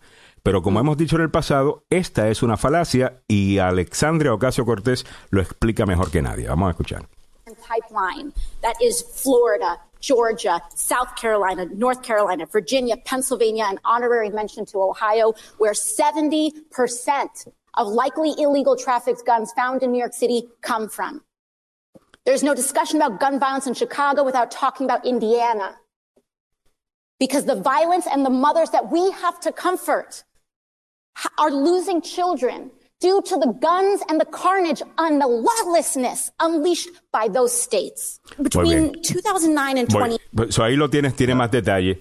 Eh, ya que ah. estamos hablando de Alexandro Caso Cortés y yo vivimos aquí en Washington DC, quizás alguien en su oficina puede escuchar el show. Manténgala en este carril. Mire lo buena que es. Es excelente. Es una excelente comunicadora. Mira, con la, mira cómo habla. La gente escucha cuando ella habla. Utilícelo para bien para estos temas. Ella está básicamente diciendo, no podemos hablar de Chicago sin hablar de lo que sucede en Indiana, que es de ahí donde salen las armas que se van a Chicago, que es del estado... Tráfico de estado a estado, ¿no? Tráfico de armas de estado a estado. Virginia, a Maryland y a Washington, D.C. Correcto. A Nueva York eh, también. Ella dice y da una cifra de que 70% de las armas ilegales eh, que se encuentran en Nueva York eh, vienen de Ohio o de Virginia y de otros lugares. Las de Chicago, bueno, Chicago es una ciudad dentro del estado de Illinois que es que colinda con el estado de Indiana. Ahí tienen unas reglas bien relajadas, unas leyes bien relajadas sobre armas, las compran allá y se las traen a Chicago. So, los republicanos que hacen estos argumentos tienen acceso a esta data. Ellos lo saben. Ellos lo que están es contando que usted no tenga acceso a esa data para ver lo ridículo que son los argumentos de ellos, pero en este tema, ¿no? Eso eh, queríamos decir eso. Entre otras cosas que estamos comentando en el día de hoy, eh, Samuel, vámonos a lo que dijo el médico que atendió a algunos de estos niños eh, ayer y en breve le voy a pedir a, a Mili que nos cuente también lo que ella vio en cuanto a la niña que testificó también. Pero a mí me llamó mucho la atención el, lo que dijo el médico lo que dijo el médico fue verdaderamente terrible. Porque aunque no nos dieron fotos de lo que sucedió allí, Samuel. No. Tú, lo puedes graficar. La manera que él lo narraba era... wow. Impresionante. Impresionante. Impresionante. Y lo, que contaba este médico era básicamente lo que él tuvo. Primero que nada, es el único pediatra en la zona de Ubalde. Es el único. Eh, tuvo que atender y, y hacer lo que pudo, pero lo que dijo lo que dijo fue horrendo. Eh, lo que mm. decías vos, eh, eh, Alejandro. Niños decapitados. observar a niños decapitados, a niños que le, le explotó la cabeza. Mm. O sea, para que tengan una idea, el poder que tiene la maldita arma esta de la AR-15, y vuelvo a insistir, esto no debería estar en manos de gente que no tiene dos dedos de frente. Mm. Y, los testimonios fueron verdaderamente impresionantes dentro de la actividad yo acabo aquí en el, en el Congreso, aquí en Washington. Y para muestra, les voy a dar un pequeño botón de eh, lo que ocurrió ayer aquí, donde los padres... De, We're the parents of Alexandria Anaya, best known as Lexi Rubio. Lexi received the Good Citizen Award and was also recognized for receiving all A's. At the conclusion of the ceremony, good choice. her before asking her to pose for a picture with her teacher, Mr. Reyes. To celebrate, we promised to get her ice cream Betty B. I told her we loved her and we would pick her up after school. I can still see her walking with us toward the exit. I left my daughter at that school. And that decision will haunt me for the rest of my life. El médico. My name is Dr. Roy Guerrero. Roy Guerrero. I'm a board certified pediatrician and was president at Uvalde Memorial Hospital. The day of the massacre on May 24th, 2022, at Robb Elementary School. I was called here today as a witness, but I showed up because I am a doctor. Because how many years ago I swore an oath, an oath to do no harm. After witnessing firsthand the carnage in my hometown of Uvalde, to stay silent would have betrayed that oath. Inaction is harm. Passivity is harm. Delay is harm. So here I am, not to plead, not to beg or convince you of anything, but to do my job and hope that by doing so, it inspires the members of this House to do theirs. I've lived in Uvalde my whole life. In fact, I attended Robb Elementary School myself as a kid. As often is the case With us grown ups, we remember a lot of the good and not so much of the bad. So I don't recall homework or detention. I remember how much I loved going to school. What a joyful time it was. Back then, we were able to run between classrooms with ease to visit our friends. And I remember the way the cafeteria smelled at lunchtime on hamburger Thursdays. Oh, yeah. It was right around lunchtime on a Tuesday that that gunman entered the school through a main door without restriction, massacred 19 students and two teachers, and changed the way that every student at Rob and their families remember that school forever. I doubt they'll remember the smell of the cafeteria or the laughter ringing in the hallways. Instead, they'll be haunted by the memory of screams and bloodshed, panic and chaos, police shouting, parents wailing. I know I will never forget what I saw that day. For me, that day started like any typical Tuesday in our pediatric clinic. Moms calling for coughs, boogers, sports physicals, right before the summer rush. School was out in two days. Then summer camps would guarantee some grazes and ankle sprains, injuries that could be patched up and, and fixed with a Mickey Mouse sticker as a reward. Then at 12:30, business as usual stopped, and with it, my heart. A colleague from the San Antonio Trauma Center texted me and said, "Why are pediatric surgeons and anesthesiologists on call for a mass shooting in Uvalde?" I raced to the hospital to find parents outside yelling children's names in desperation and sobbing as they begged for any news related to their child. Yes. Those mothers' cries I will never get out of my head. As I entered the chaos of the ER, I, the first casualty I came across was Mia Cerrillo. She was sitting in the hallway. Her face was still, still clearly in shock, but her whole body was shaking from the adrenaline coursing through it. The white Lilo and Stitch shirt that she wore was covered in blood, oh. and her shoulder was bleeding from a shrapnel injury. Sweet Mia, I've known her my whole life. As a baby, she survived major liver surgeries against all odds. And once again, she's here as a survivor, inspiring us with her, with her story today and her bravery. When I saw Mia sitting there, I remembered having seen her parents outside. So after quickly examining two other patients of mine in the hallway with minor injuries, I raced outside to let them know that Mia was alive. Mm-hmm. I wasn't ready for their next urgent and desperate question. Where's Elena? Elena is Mia's eight year old sister, who was also at Rob at the time of the shooting. I had heard from some of the nurses that there were two dead children who had been moved to the surgical area of the hospital. As I made my way there, I prayed that I wouldn't find her.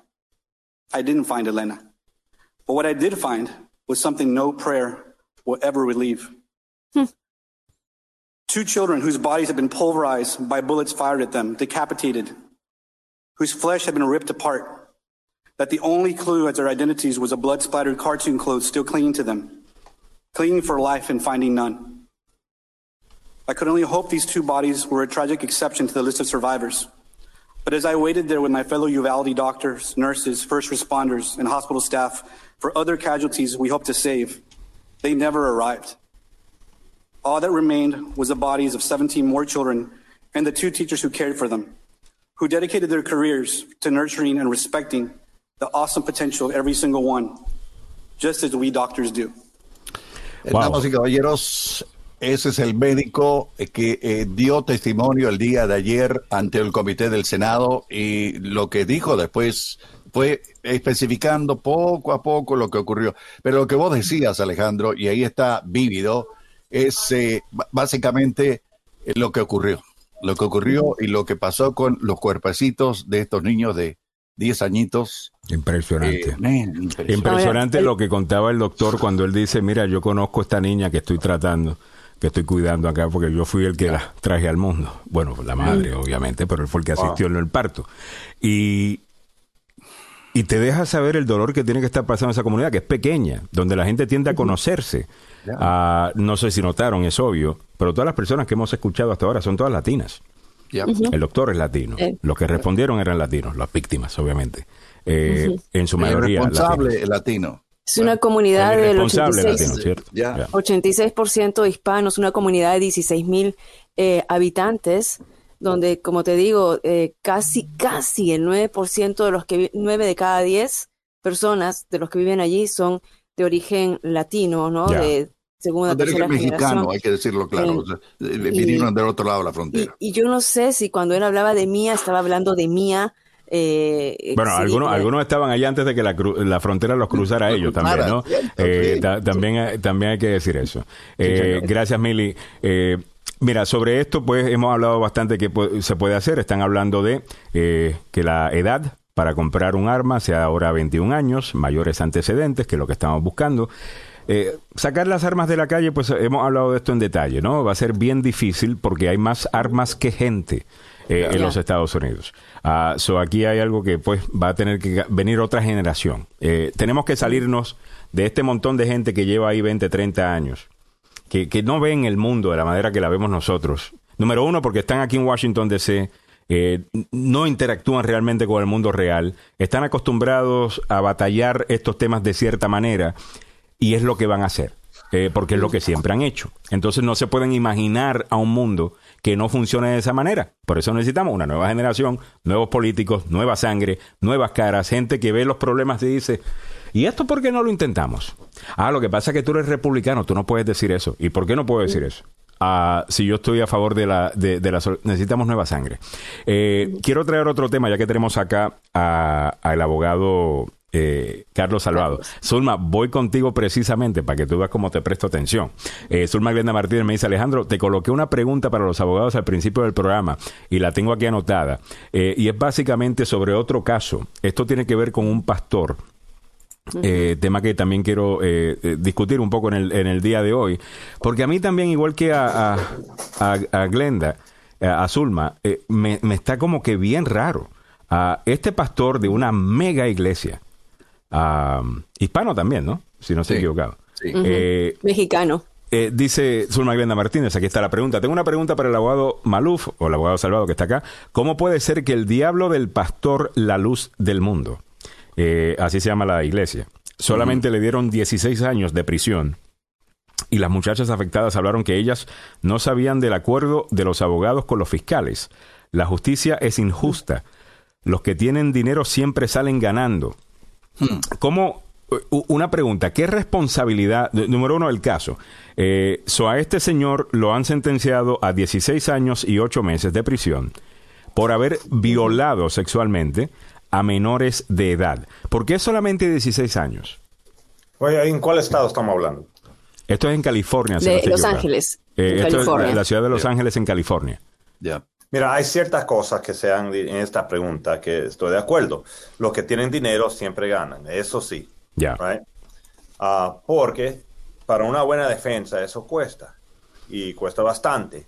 Y aquí tienen esa teoría que todo el mundo tiene una defensa, se puede representar uno mismo y todo, pero en realidad es casi imposible tener una buena defensa en un caso como este sin expertos, sin dinero para pagar los expertos y sin un abogado que lo ha hecho para muchos años, sin un abogado que lo hace, te va a cobrar. Así que estoy de acuerdo de eso. Okay. Ahora, cuando se está negociando un caso la fiscalía tiene una responsabilidad que yo, gracias a Dios, no la tengo. ¿Cuál es? Y es a, a decidir si vale la pena a poner una víctima como testigo abajo ataque de los abogados de la defensa y yo le digo, yo ataco a todo el mundo que da testimonio contra mi cliente, ese es mi trabajo. That's right.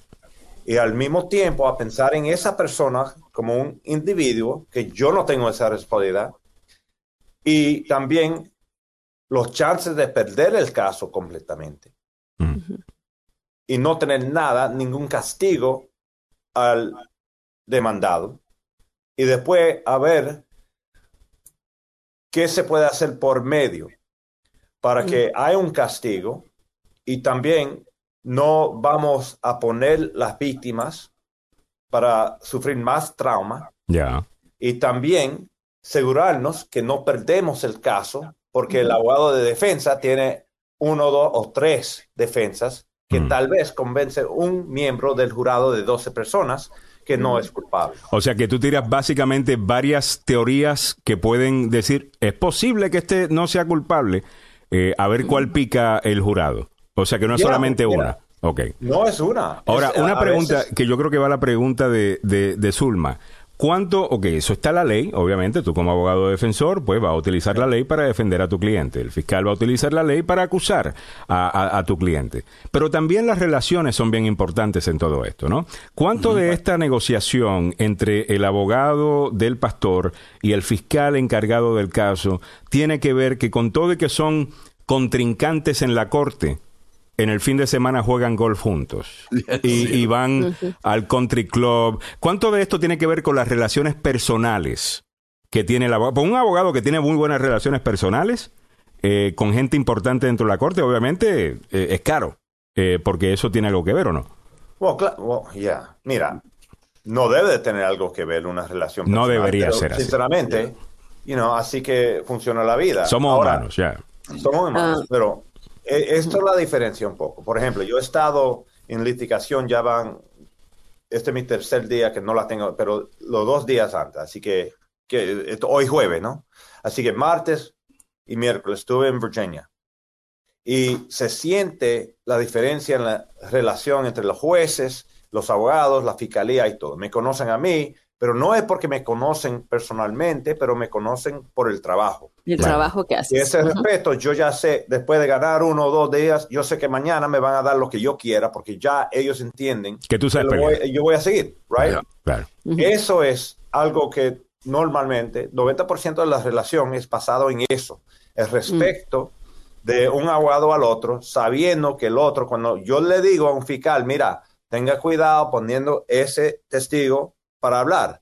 No te voy a decir que tengo en mi bolsillo, pero si lo haces, te lo voy a enseñar.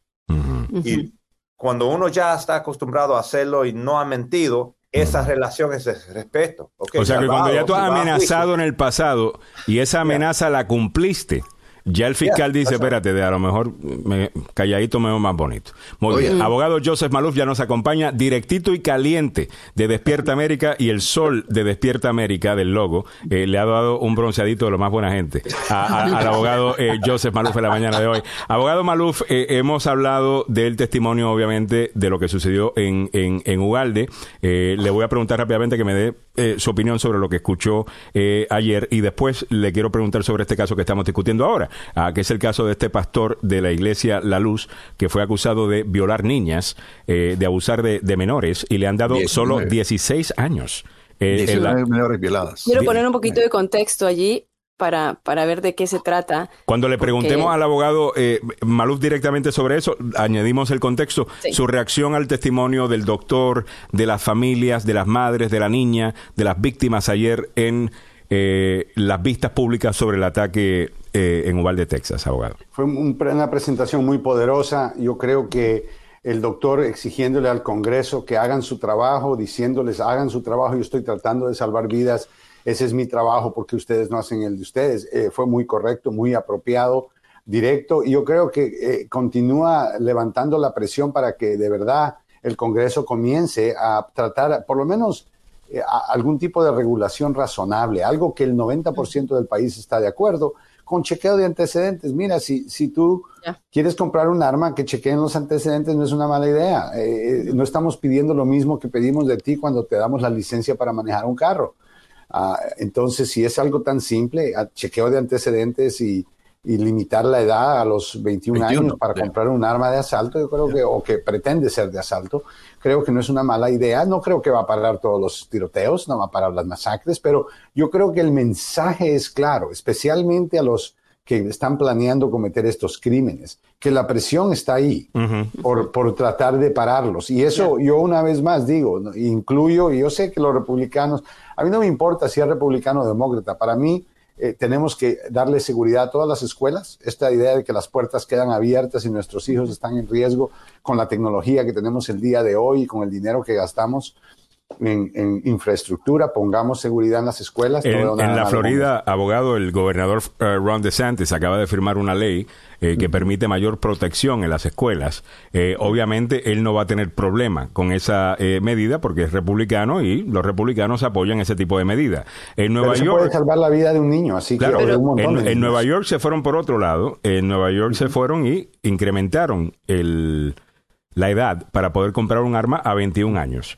Eh, pero, pero definitivamente. Yo creo que es mejor lo de la escuela inmediatamente, por lo menos en lo que se pasa. lo Lo de la escuela creo que podría parar inmediatamente un ataque, a hacerlo más difícil. Eso no significa, o sea, lo interesante es, es yo no entiendo por qué esta obsesión con las escuelas. Ah, ¿Cuál es el problema con las, especialmente una escuela pequeña de elemental de niños, donde primaria, donde tú no, no estás yendo? Entiendo si eh, si te están haciendo bullying en la escuela. la todavía está joven. E, ese tipo nunca creció, right? Pero 18 años de edad. Lo vimos, en Sandy, lo vimos en Sandy Hook, donde era un ex alumno. Lo vimos también en Parkland, en Florida, también un jovencito. Ah, y lo que decían es que como las escuelas son tan amplias, es un lugar, y, y, y ellos saben muy bien, abogados, que están desprotegidas.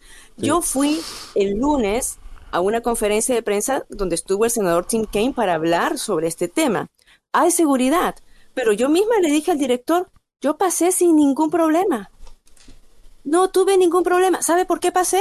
Porque me vieron con mi maletita, vieron, ni siquiera portaba yo mi carnet de... de, bueno, la mayoría de mujeres no están eh, haciendo estos asaltos. Pero yo estaba con un señor que era un representante de Tim Kaine y los dos nos quedamos mirando y los dos dijimos, nadie nos preguntó nada. Sí, increíble, ya, eh, absolutamente increíble.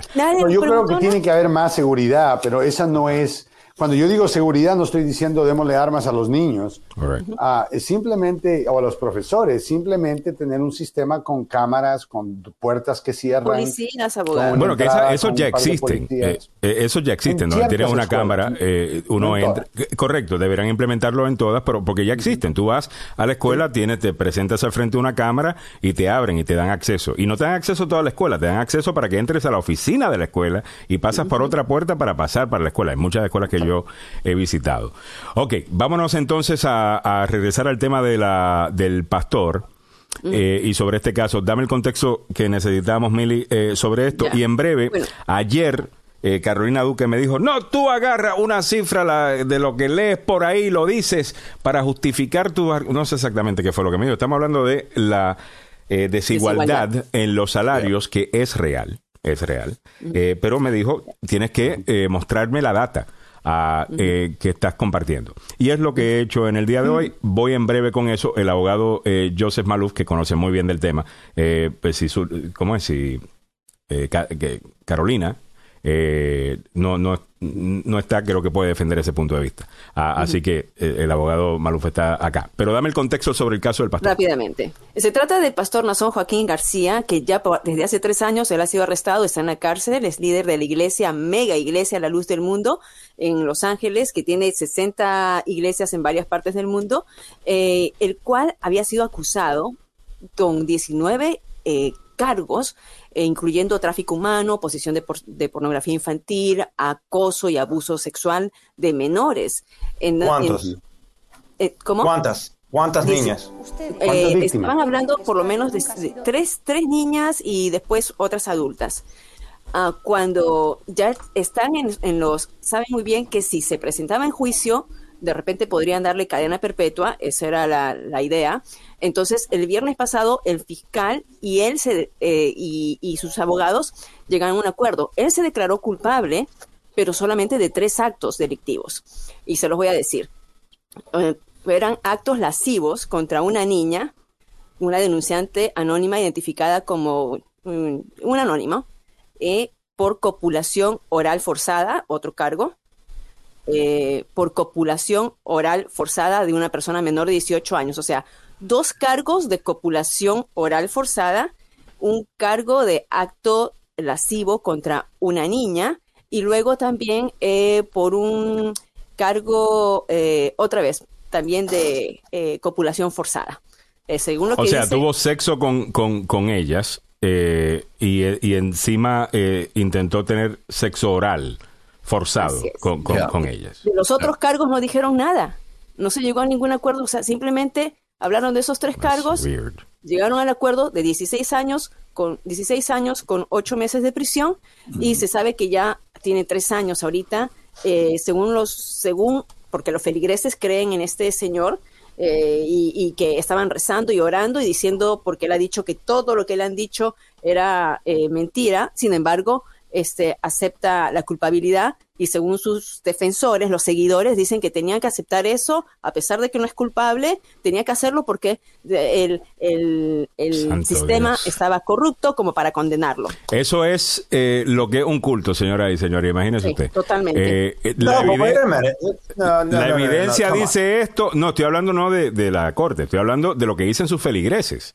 O sea, que con todo y que él se declara culpable, que yo entiendo, eh, voy a darte el micrófono ya mismo, Carlos, para que puedas eh, dar tu punto, pero con todo y la evidencia que hay, lo que dicen las víctimas, no, tiene que ser mentira, no crean absolutamente nada, él es eh, nuestro líder igual. Eso a mí me suena a, un, culto. adelante, Carlos, con lo que querías decir. No, pero mira, yo, yo no escuché eso, lo que están diciendo. Yo escuché que él se tenía que declarar culpable y ellos piensan que el sistema está, es corrupto.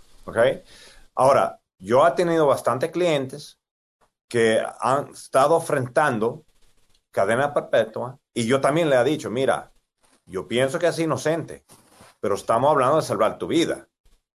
Y hemos tenido que declarar a uno que pensamos que es inocente de un cargo mucho más menor para salvar la vida.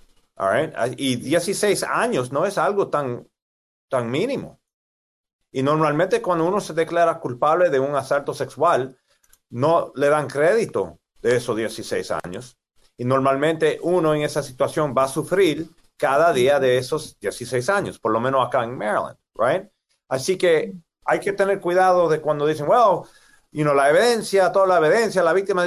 No, esto fue un acuerdo. No, nunca vamos a ver exactamente qué evidencia tenía la fiscalía y nunca vamos a ver en realidad qué defensa tenía la defensa. Pero el hecho de que ellos encontraron, decidieron tomar el trato de la fiscalía no sugiere que ya sabían que no iban a poder ganarle al caso a la fiscalía. ¿Es por esa precisa razón por la cual aceptan el trato?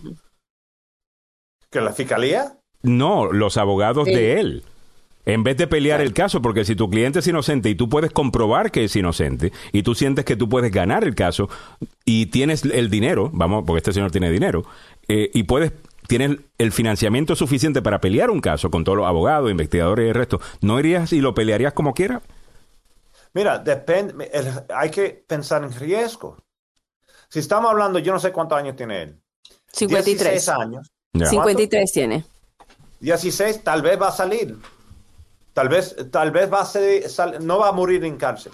es, que hay una de las cosas acá que dice, eh, una de las demandantes dijo frente a él, y él nunca la miró, tú me exigías sexo oral hasta ahogarme y vomitar. O sea, además de esto, un sádico el tipo. Eh, eh, adelante, abogado. Viene el fiscal, ah, va a hablar el fiscal Malú. Carlos, dejémonos de tonterías. Tonterías, El tipo debió de haber recibido ciento, el tipo debió de haber recibido ciento y pico de años de cárcel. Así es. ¿Por qué? Porque no fue una vez que tuvo contacto sexual, fue abuso sexual, violación varias veces, repetitivamente, y por cada evento bajo la ley federal podría confrontar 20 años en cárcel.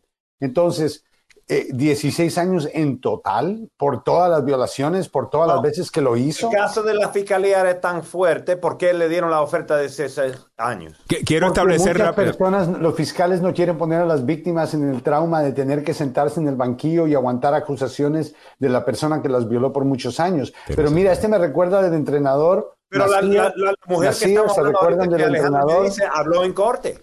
Habló de todo lo que le había pasado. Ahora, que no venga con esta que no quiso hablar, que tenía miedo y todo. para beneficio de la audiencia, para beneficio de la audiencia, quisiera solamente establecer que el, argumento que está haciendo Carlos Salvado es, e, es este.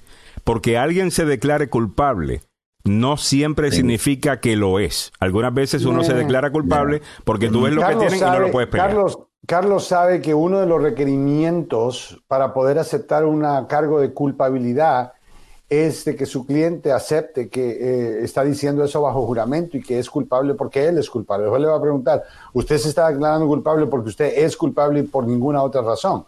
Ah, entonces está cometiendo perjurio para declararse culpable de un crimen que él no es culpable. Este es el fiscal que tienen que mandar para allá. Eh, Ahora, eh, definitivamente. Lugar, no es justo. Cada juez hace esa pregunta muy diferente. Y hay Pero esa es la pregunta. No, ahí está el dinero. O sea, eso, eso es, puro dinero y es puro, mire, qué pobrecito. Ah, abogado, pero déjame preguntar esto. Pero pregunto esto, Carlos, eh, porque entiendo tu punto. Tú estás hablando como abogado defensor de que, hey, cuidado, que alguna gente se declara culpable porque no tiene los recursos para para pelear un caso. Y eso sí se ve, y eso lo sabe todo el mundo. Y los que pelean por justicia social entienden eso. Ahora, ¿no te recuerda esto el caso de Jeffrey eh, Epstein? Eh, mm. Que cuando lo habían agarrado y viene un fiscal que eventualmente estuvo en la administración Trump, se recuerdan, él es de apellido latino, es, de Miami, él.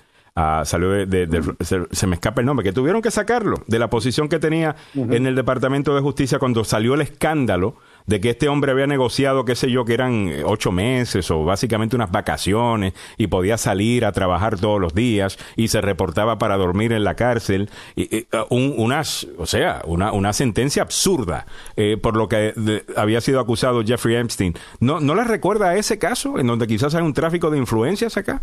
yo, yo no estoy diciendo que no sucede. Yo estoy diciendo que 90% de las veces que algo se negocia así como esto acá, tiene que ver con algo malo en el caso de ellos. o algo que un abogado de contacto, sino abogados que tienen conexiones.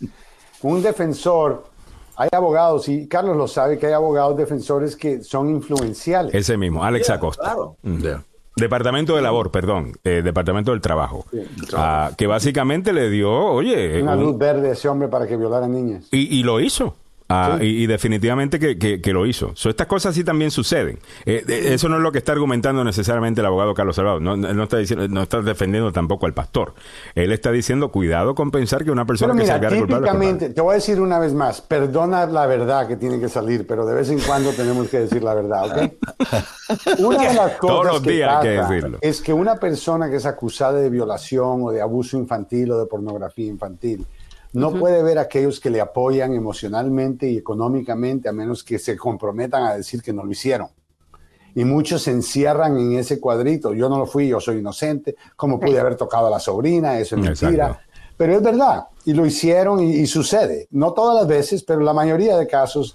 Yo, yo, veo difícil que los niños quieran inventarse cochinadas que hombres hacen, como la que esta niña dice que el hombre estaba tratando de ahogarla con con el sexo eh, porque no ahorcándola. ahorcándola. O sea, you know, eso es algo que un niño no se va a inventar simplemente porque oh, hoy, hoy me, siento como que quiero inventarme que fulano de tal me hizo esto. O sea, la gente está enojada con este pastor porque obviamente el tipo de acto que cometió es horrible, terrible, y si se está declarando culpable y está recibiendo 16 años, que por un lado Carlos dice, eso es un montón de tiempo, y yo digo, bueno, pero si es un montón de tiempo, ¿por qué lo está cogiendo? Si no para una víctima. ¿Cómo si él es inocente porque está cogiendo 16 años? O sea, eh, este es mi punto, yo. ¿Ok? Y voy, look, yo conozco un caso que un abogado, no voy a nombrarlo, consiguió 2.5 millones de dólares de un banco sin ninguna teoría de, ley y yo todavía no puedo entender por qué le dieron esa cantidad de dinero a este abogado. Eso no tenía nada que ver con la verdad. Lo que tuvo que ver es que no quisieron lidiar con este abogado. Right? No sé si ustedes saben esta historia. Oh my God. Eso no tenía que ver con hey, hey, wink, wink y todo. Tú hablas del caso de, de, aquel abogado, de ese famoso caso, de aquel abogado de, de un estacionamiento. Eh, sí, eh, de un banco, que, que, el banco ni siquiera hizo el estacionamiento, pero de alguna manera digo, ¿sabes qué? Me están, de, me están demandando por esta vaina. déjame quieto, déjame quieto. déjame quieto, escribe un cheque. Ya, eh, no, no estoy claro, pero creo que ese abogado tiene una oficina en Gatorsburg, otra en Virginia. Ajá, lleva treinta y pico de años en esto. tiene un programa de radio también. Con 8998. Así que, es muy interesante. Hay que, averiguar, hay que hablar más de eso. Oye, hablando de eso, el abogado Joseph Maluf aquí va al número 301-947-8998. Se ha sido víctima de un accidente de auto en el trabajo o negligencia médica. El abogado Joseph Maluf va a encontrar la compensación que usted se merece. Y definitivamente que se merece una compensación. Algunas veces nosotros pensamos, no, pero no quiero molestar a nadie, que me paguen un dinero. Oye, su vida va a cambiar. Usted va a necesitar esa plata, no solamente para irse de viaje, que estoy seguro lo, podrá hacer también, eh, sino también porque su vida va a cambiar y se tiene que ajustar. Y, y para ajustarse necesita that. Plata. Llame al abogado Joseph Maluf. 301-947-8998. En breve el comentario rapidito eh, sobre la diferencia de salarios con los datos. No se lo pierda. 301-947-8998. El abogado Joseph Maluf. También estamos llegando a ti gracias al abogado Carlos Salvado. SalvadoLaw.com. Excelente abogado que pelea. Acaban de escuchar algunas de, los, de las tácticas. Sacó, sacó un puñal y lo clavó para hasta el fondo. Mejor callado. Eh, sí, eh, mejor callado eh, cuando está lidiando con Salvado, Salvado y Salvado. Y estamos hablando del fiscal. Llame al abogado Carlos Salvado 301-933-1814. 301-933-1814. Algunas de las estrategias que escuchamos de parte del abogado eh, Carlos Salvado, si tú has ganado y tú cuando le has dicho a un fiscal, si hace esto, yo voy a hacer esto, y lo, y lo haces, y te ganas el respeto de los fiscales, eso te ayuda mucho a negociar en el futuro. Así que búscate un abogado que no solamente sabe pelear, sino que el resto sabe que sabe pelear, para que te defienda. 301-933-1814. 301-933-1814. Yo personalmente creo que el sistema judicial estadounidense es horrible, pero es el mejor que conocemos. Ya. Ah, y yo sí creo que es importante no solamente un buen abogado que sea inteligente, que sea un buen, eh, you know, tácticamente bueno, sino que sea respetado eh, en, la, en la corte, porque eso hace la diferencia. Eh, cuando... Que tenga una buena página de internet, ¿no, Carlos? Carlos, hubo una masacre en la corte ayer en, en Maryland, en Rockville. ¿Escuchaste? No. Eh, tuve que hacer un juicio y terminé con toda la defensa. Llevaron testigos, llevaron un montón de gente. Y estuve frente del juez Williams y la oferta del caso, quiero que lo sepan, primero la primera oferta fue cero. Lo pensemos, lo pensamos con mis clientes, dijimos que no, la oferta no es suficiente y fuimos y nos ofrecieron 2.100 dólares. El juez nos dio 36 mil dólares. Oh my God. Mira. El lunes voy a traer a mis clientes para el programa, para que Samuel pueda eh, hablar con ellos, porque ellos pasaron una experiencia interesante y, y yo quiero que la gente lo escuche. La preparación antes del juicio, las preguntas, las posibles preguntas. Claramente en la corte la defensa no tenía preparación de nada, no sabían qué preguntar, hicieron preguntas tontas y el resultado fue ese, ¿no? Que, que ganamos. Oh. Pero ah, ahí. Y es, importantísimo que cuando sí. llegue el, qué sé yo, cómo mandan las demandas hoy día, me imagino que por email y no necesariamente por fax o, o- o lo que sea, o, o con un courier o lo que sea. Cuando viene el nombre de estos abogados, pues ellos saben, lo, eh, el, el contrincante sabe la que hay. Ah, Y eso, eso es importante. la abogado Malú lleva, lleva todo en una mochila, hermano, porque no le alcanza yo. Sí. No, esos casos son tremendos. Bueno, abogado, vamos a continuar con esto. Mire, ayer estábamos hablando de un tema eh, muy interesante que era un discurso que sacamos de una política de eh, España. De alguna manera entramos al tema de la desigualdad entre el hombre y la mujer. Ah, y yo había dicho que cuando, con todo y que el salario y la diferencia de lo que gana un hombre y una mujer sí eh, eh, es impactante, cuando analizas bien la data, no es tan malo como uno pensaría. Y usted va a hacer eso, yo sé. Y Yo no sabía. Carolina Duque eh, me dijo, bueno, lo que pasa es que tú lees cositas por ahí y después eh, las vienes y las dices acá y tal cosa. Y bueno, eh, yo no leo cositas por ahí, yo pues me, me trato de informar bien. Pero el punto era que yo estaba haciendo... a- a toditos nosotros. El, el punto era que yo estaba diciendo que cuando tú comparas, como puedes hacer con cualquier estadística, agarrar la estadística que te gusta y crear una impresión de algo, ¿verdad? Eso lo puede hacer cualquiera, los abogados lo hacen a cada rato. Eh, eh, es parte de lo que ellos tienen que hacer. Pues sí, hay una diferencia que antes era creo que de 73 centavos. El documento, la información que yo encontré dice, la cifra de 76 centavos se basa eh, 76 centavos por cada dólar. Gana la mujer en comparación al hombre. ¿Ok? Eh, esa, es una, esa es una realidad. Esa es una realidad. La pregunta es si esto tiene que ver con sexismo. Y usted dirá, pues claro que tiene que ver con sexismo. No hay ninguna otra manera de explicar esto. Bueno, hay otras maneras de explicar esto. La cifra de 76 centavos se basa en una comparación de los salarios domésticos medios para hombres y mujeres, pero comparar los salarios de hombres y mujeres de esta manera no cuenta toda la historia. Y ese es el gran problema. La investigación que hizo Pew Hispanic Research y Pew Research eh, sobre este tema se centra en dos cosas. La discriminación de género, eh, eh, si es la discriminación de género que está causando esto, o si es otra cosa. Y hay varias maneras de ver esto. Uno tiene que ver que cuando controlas para la edad, la educación, los años de experiencia, el título del trabajo, el empleador, la ubicación, la brecha salarial de género se reduce de casi 25 centavos por dólar alrededor de 5 centavos por dólar. En otras palabras, por cada, por cada dólar. 95 centavos por cada dólar gana la mujer. O sea que si el hombre gana más, pero cuando comparas el mismo tipo de trabajo, mismo nivel de educación, misma eh, edad, experiencia, si tienen hijos, si no tienen hijos, el título del trabajo, el empleador, la ubicación, porque tienes que comparar de, de esta manera para poder llegar a, pero, Alejandro, eso está bien para, para cosas del pasado, pero en el presente, donde tienes más mujeres en la escuela de leyes que hombres, tienes más mujeres en la escuela de medicina que hombres, en el pasado muchas mujeres optaban no trabajar y eso puede No, pero, este trata, pero esto trata de ahora. Menos educación. Pero este trata de ahora. Al punto del abogado Joseph Malouf, hay dos maneras de, de, de uno ver eh, esto. Una es viendo la segregación de los lugares donde trabajamos los hombres y las mujeres, al argumento que está haciendo el abogado eh, Joseph Malouf, en donde la mayor parte de los salarios grandes, la, gente que gana mucha plata, está que en finanzas, son médicos, son abogados, etcétera. Eso tiene mucho que ver con el hecho que cuando juntas toda esta data, el hombre termina ganando mucho más que la mujer en promedio. Como dijimos. Bueno, por eso es que esto ha sido gradual. Pero, para terminar con la data, pero para terminar con la data, abogado, eh, cuando comparas situaciones similares, por ejemplo, mujer doctor con hombre doctor, mujer abogada con hombre abogado, eh, trabajando en el mismo mercado, trabajando, ahí ganan casi lo mismo, la diferencia es solamente 5 centavos. Entonces, por ejemplo, hay un dato que los que argumentan esto no te quieren dar, y es este.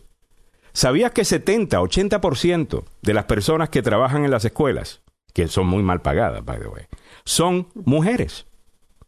Eso tiene mucho que ver con el hecho de que cuando sí ves el promedio, pues la mujer técnicamente gana menos que el hombre, pero la mujer también hace trabajos que aparentemente pagan menos, tanto a hombres como a mujeres.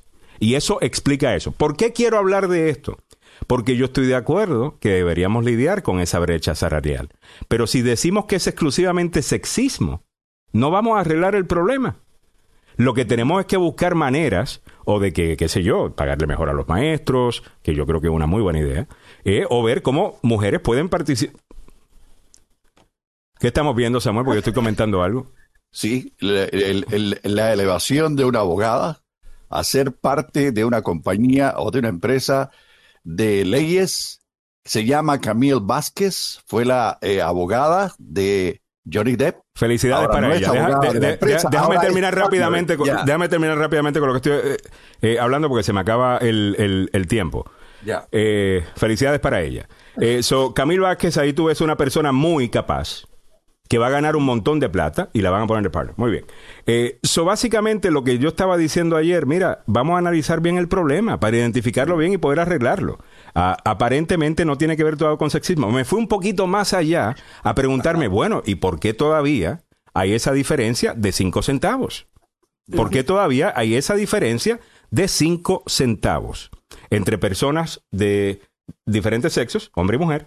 La mujer ganando 5 centavos menos por dólar en los mismos trabajos, mismas condiciones. Aparentemente tiene que ver con eh, lo que algunos psicólogos dicen, tiene que eh, ver con lo que se llama ser demasiado agreeable, agreeable, que estás demasiado dispuesto a decir que sí, algo que expertos, no yo, psiquiatras, psicólogos, gente que estudia esto, dicen que es algo más de la mujer que, que del hombre. Y que si acaso queremos ayudar a esas mujeres, a lo mejor tenemos que ayudarles a ser menos agreeable, a que sean un poquito más agresivas. Como el hombre es naturalmente muchas veces más agresivo. Mira, si el hombre en el trabajo es agresivo, le dicen assertive o el tipo es bueno. Si la mujer es agresiva, le dicen o oh, no puede controlar sus emociones. Probablemente es el momento del mes o lo que sea, you know? E, ese es el tipo de problema que todavía tenemos. No todo el mundo, Alejandro, yo creo que con el tiempo espero que la igualdad llegue a, ser una realidad, pero todavía tenemos desventajas y el hombre blanco continúa arriba de todo el mundo. Mm. por mucho que, se quejen de que les están quitando el trabajo y no sé qué, pero el hombre blanco en este país era el único que podía votar, era el único que podía eh, tener posiciones de alto rango como ser jueces, doctores, abogados. Obviamente ese mundo ha cambiado y por eso eh, no ha sido de un día para otro. No puedes darle la, cambiar, you know, esto tan rápido, pero ha habido mejoras. Ya, eh, definitivamente. y, de nuevo, eh, aquí está Carolina oh, que, me dice que no, que me dice que yo la estoy eh, descontextualizando. no, pero saben que yo tengo que hacer mi programa, son las 9 y 6 de la mañana. En esta pelea no va a continuar aquí. Eh, bueno, ella fue la que tú fuiste la que trajiste la cifra de 73 centavos por dólar. Y yo te acabo de traer los datos de Pew Hispanic Research.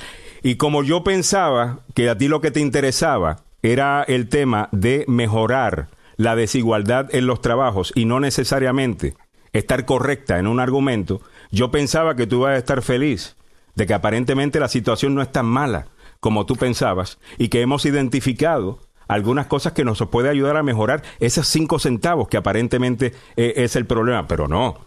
Lo importante es uno tener la razón no resolver problemas. Eso ya me la sabía. muchas muchas gracias, eh, abogado Joseph Maluf, por el tiempo eh, cedido. Hasta, hasta mañana. Chao, chao.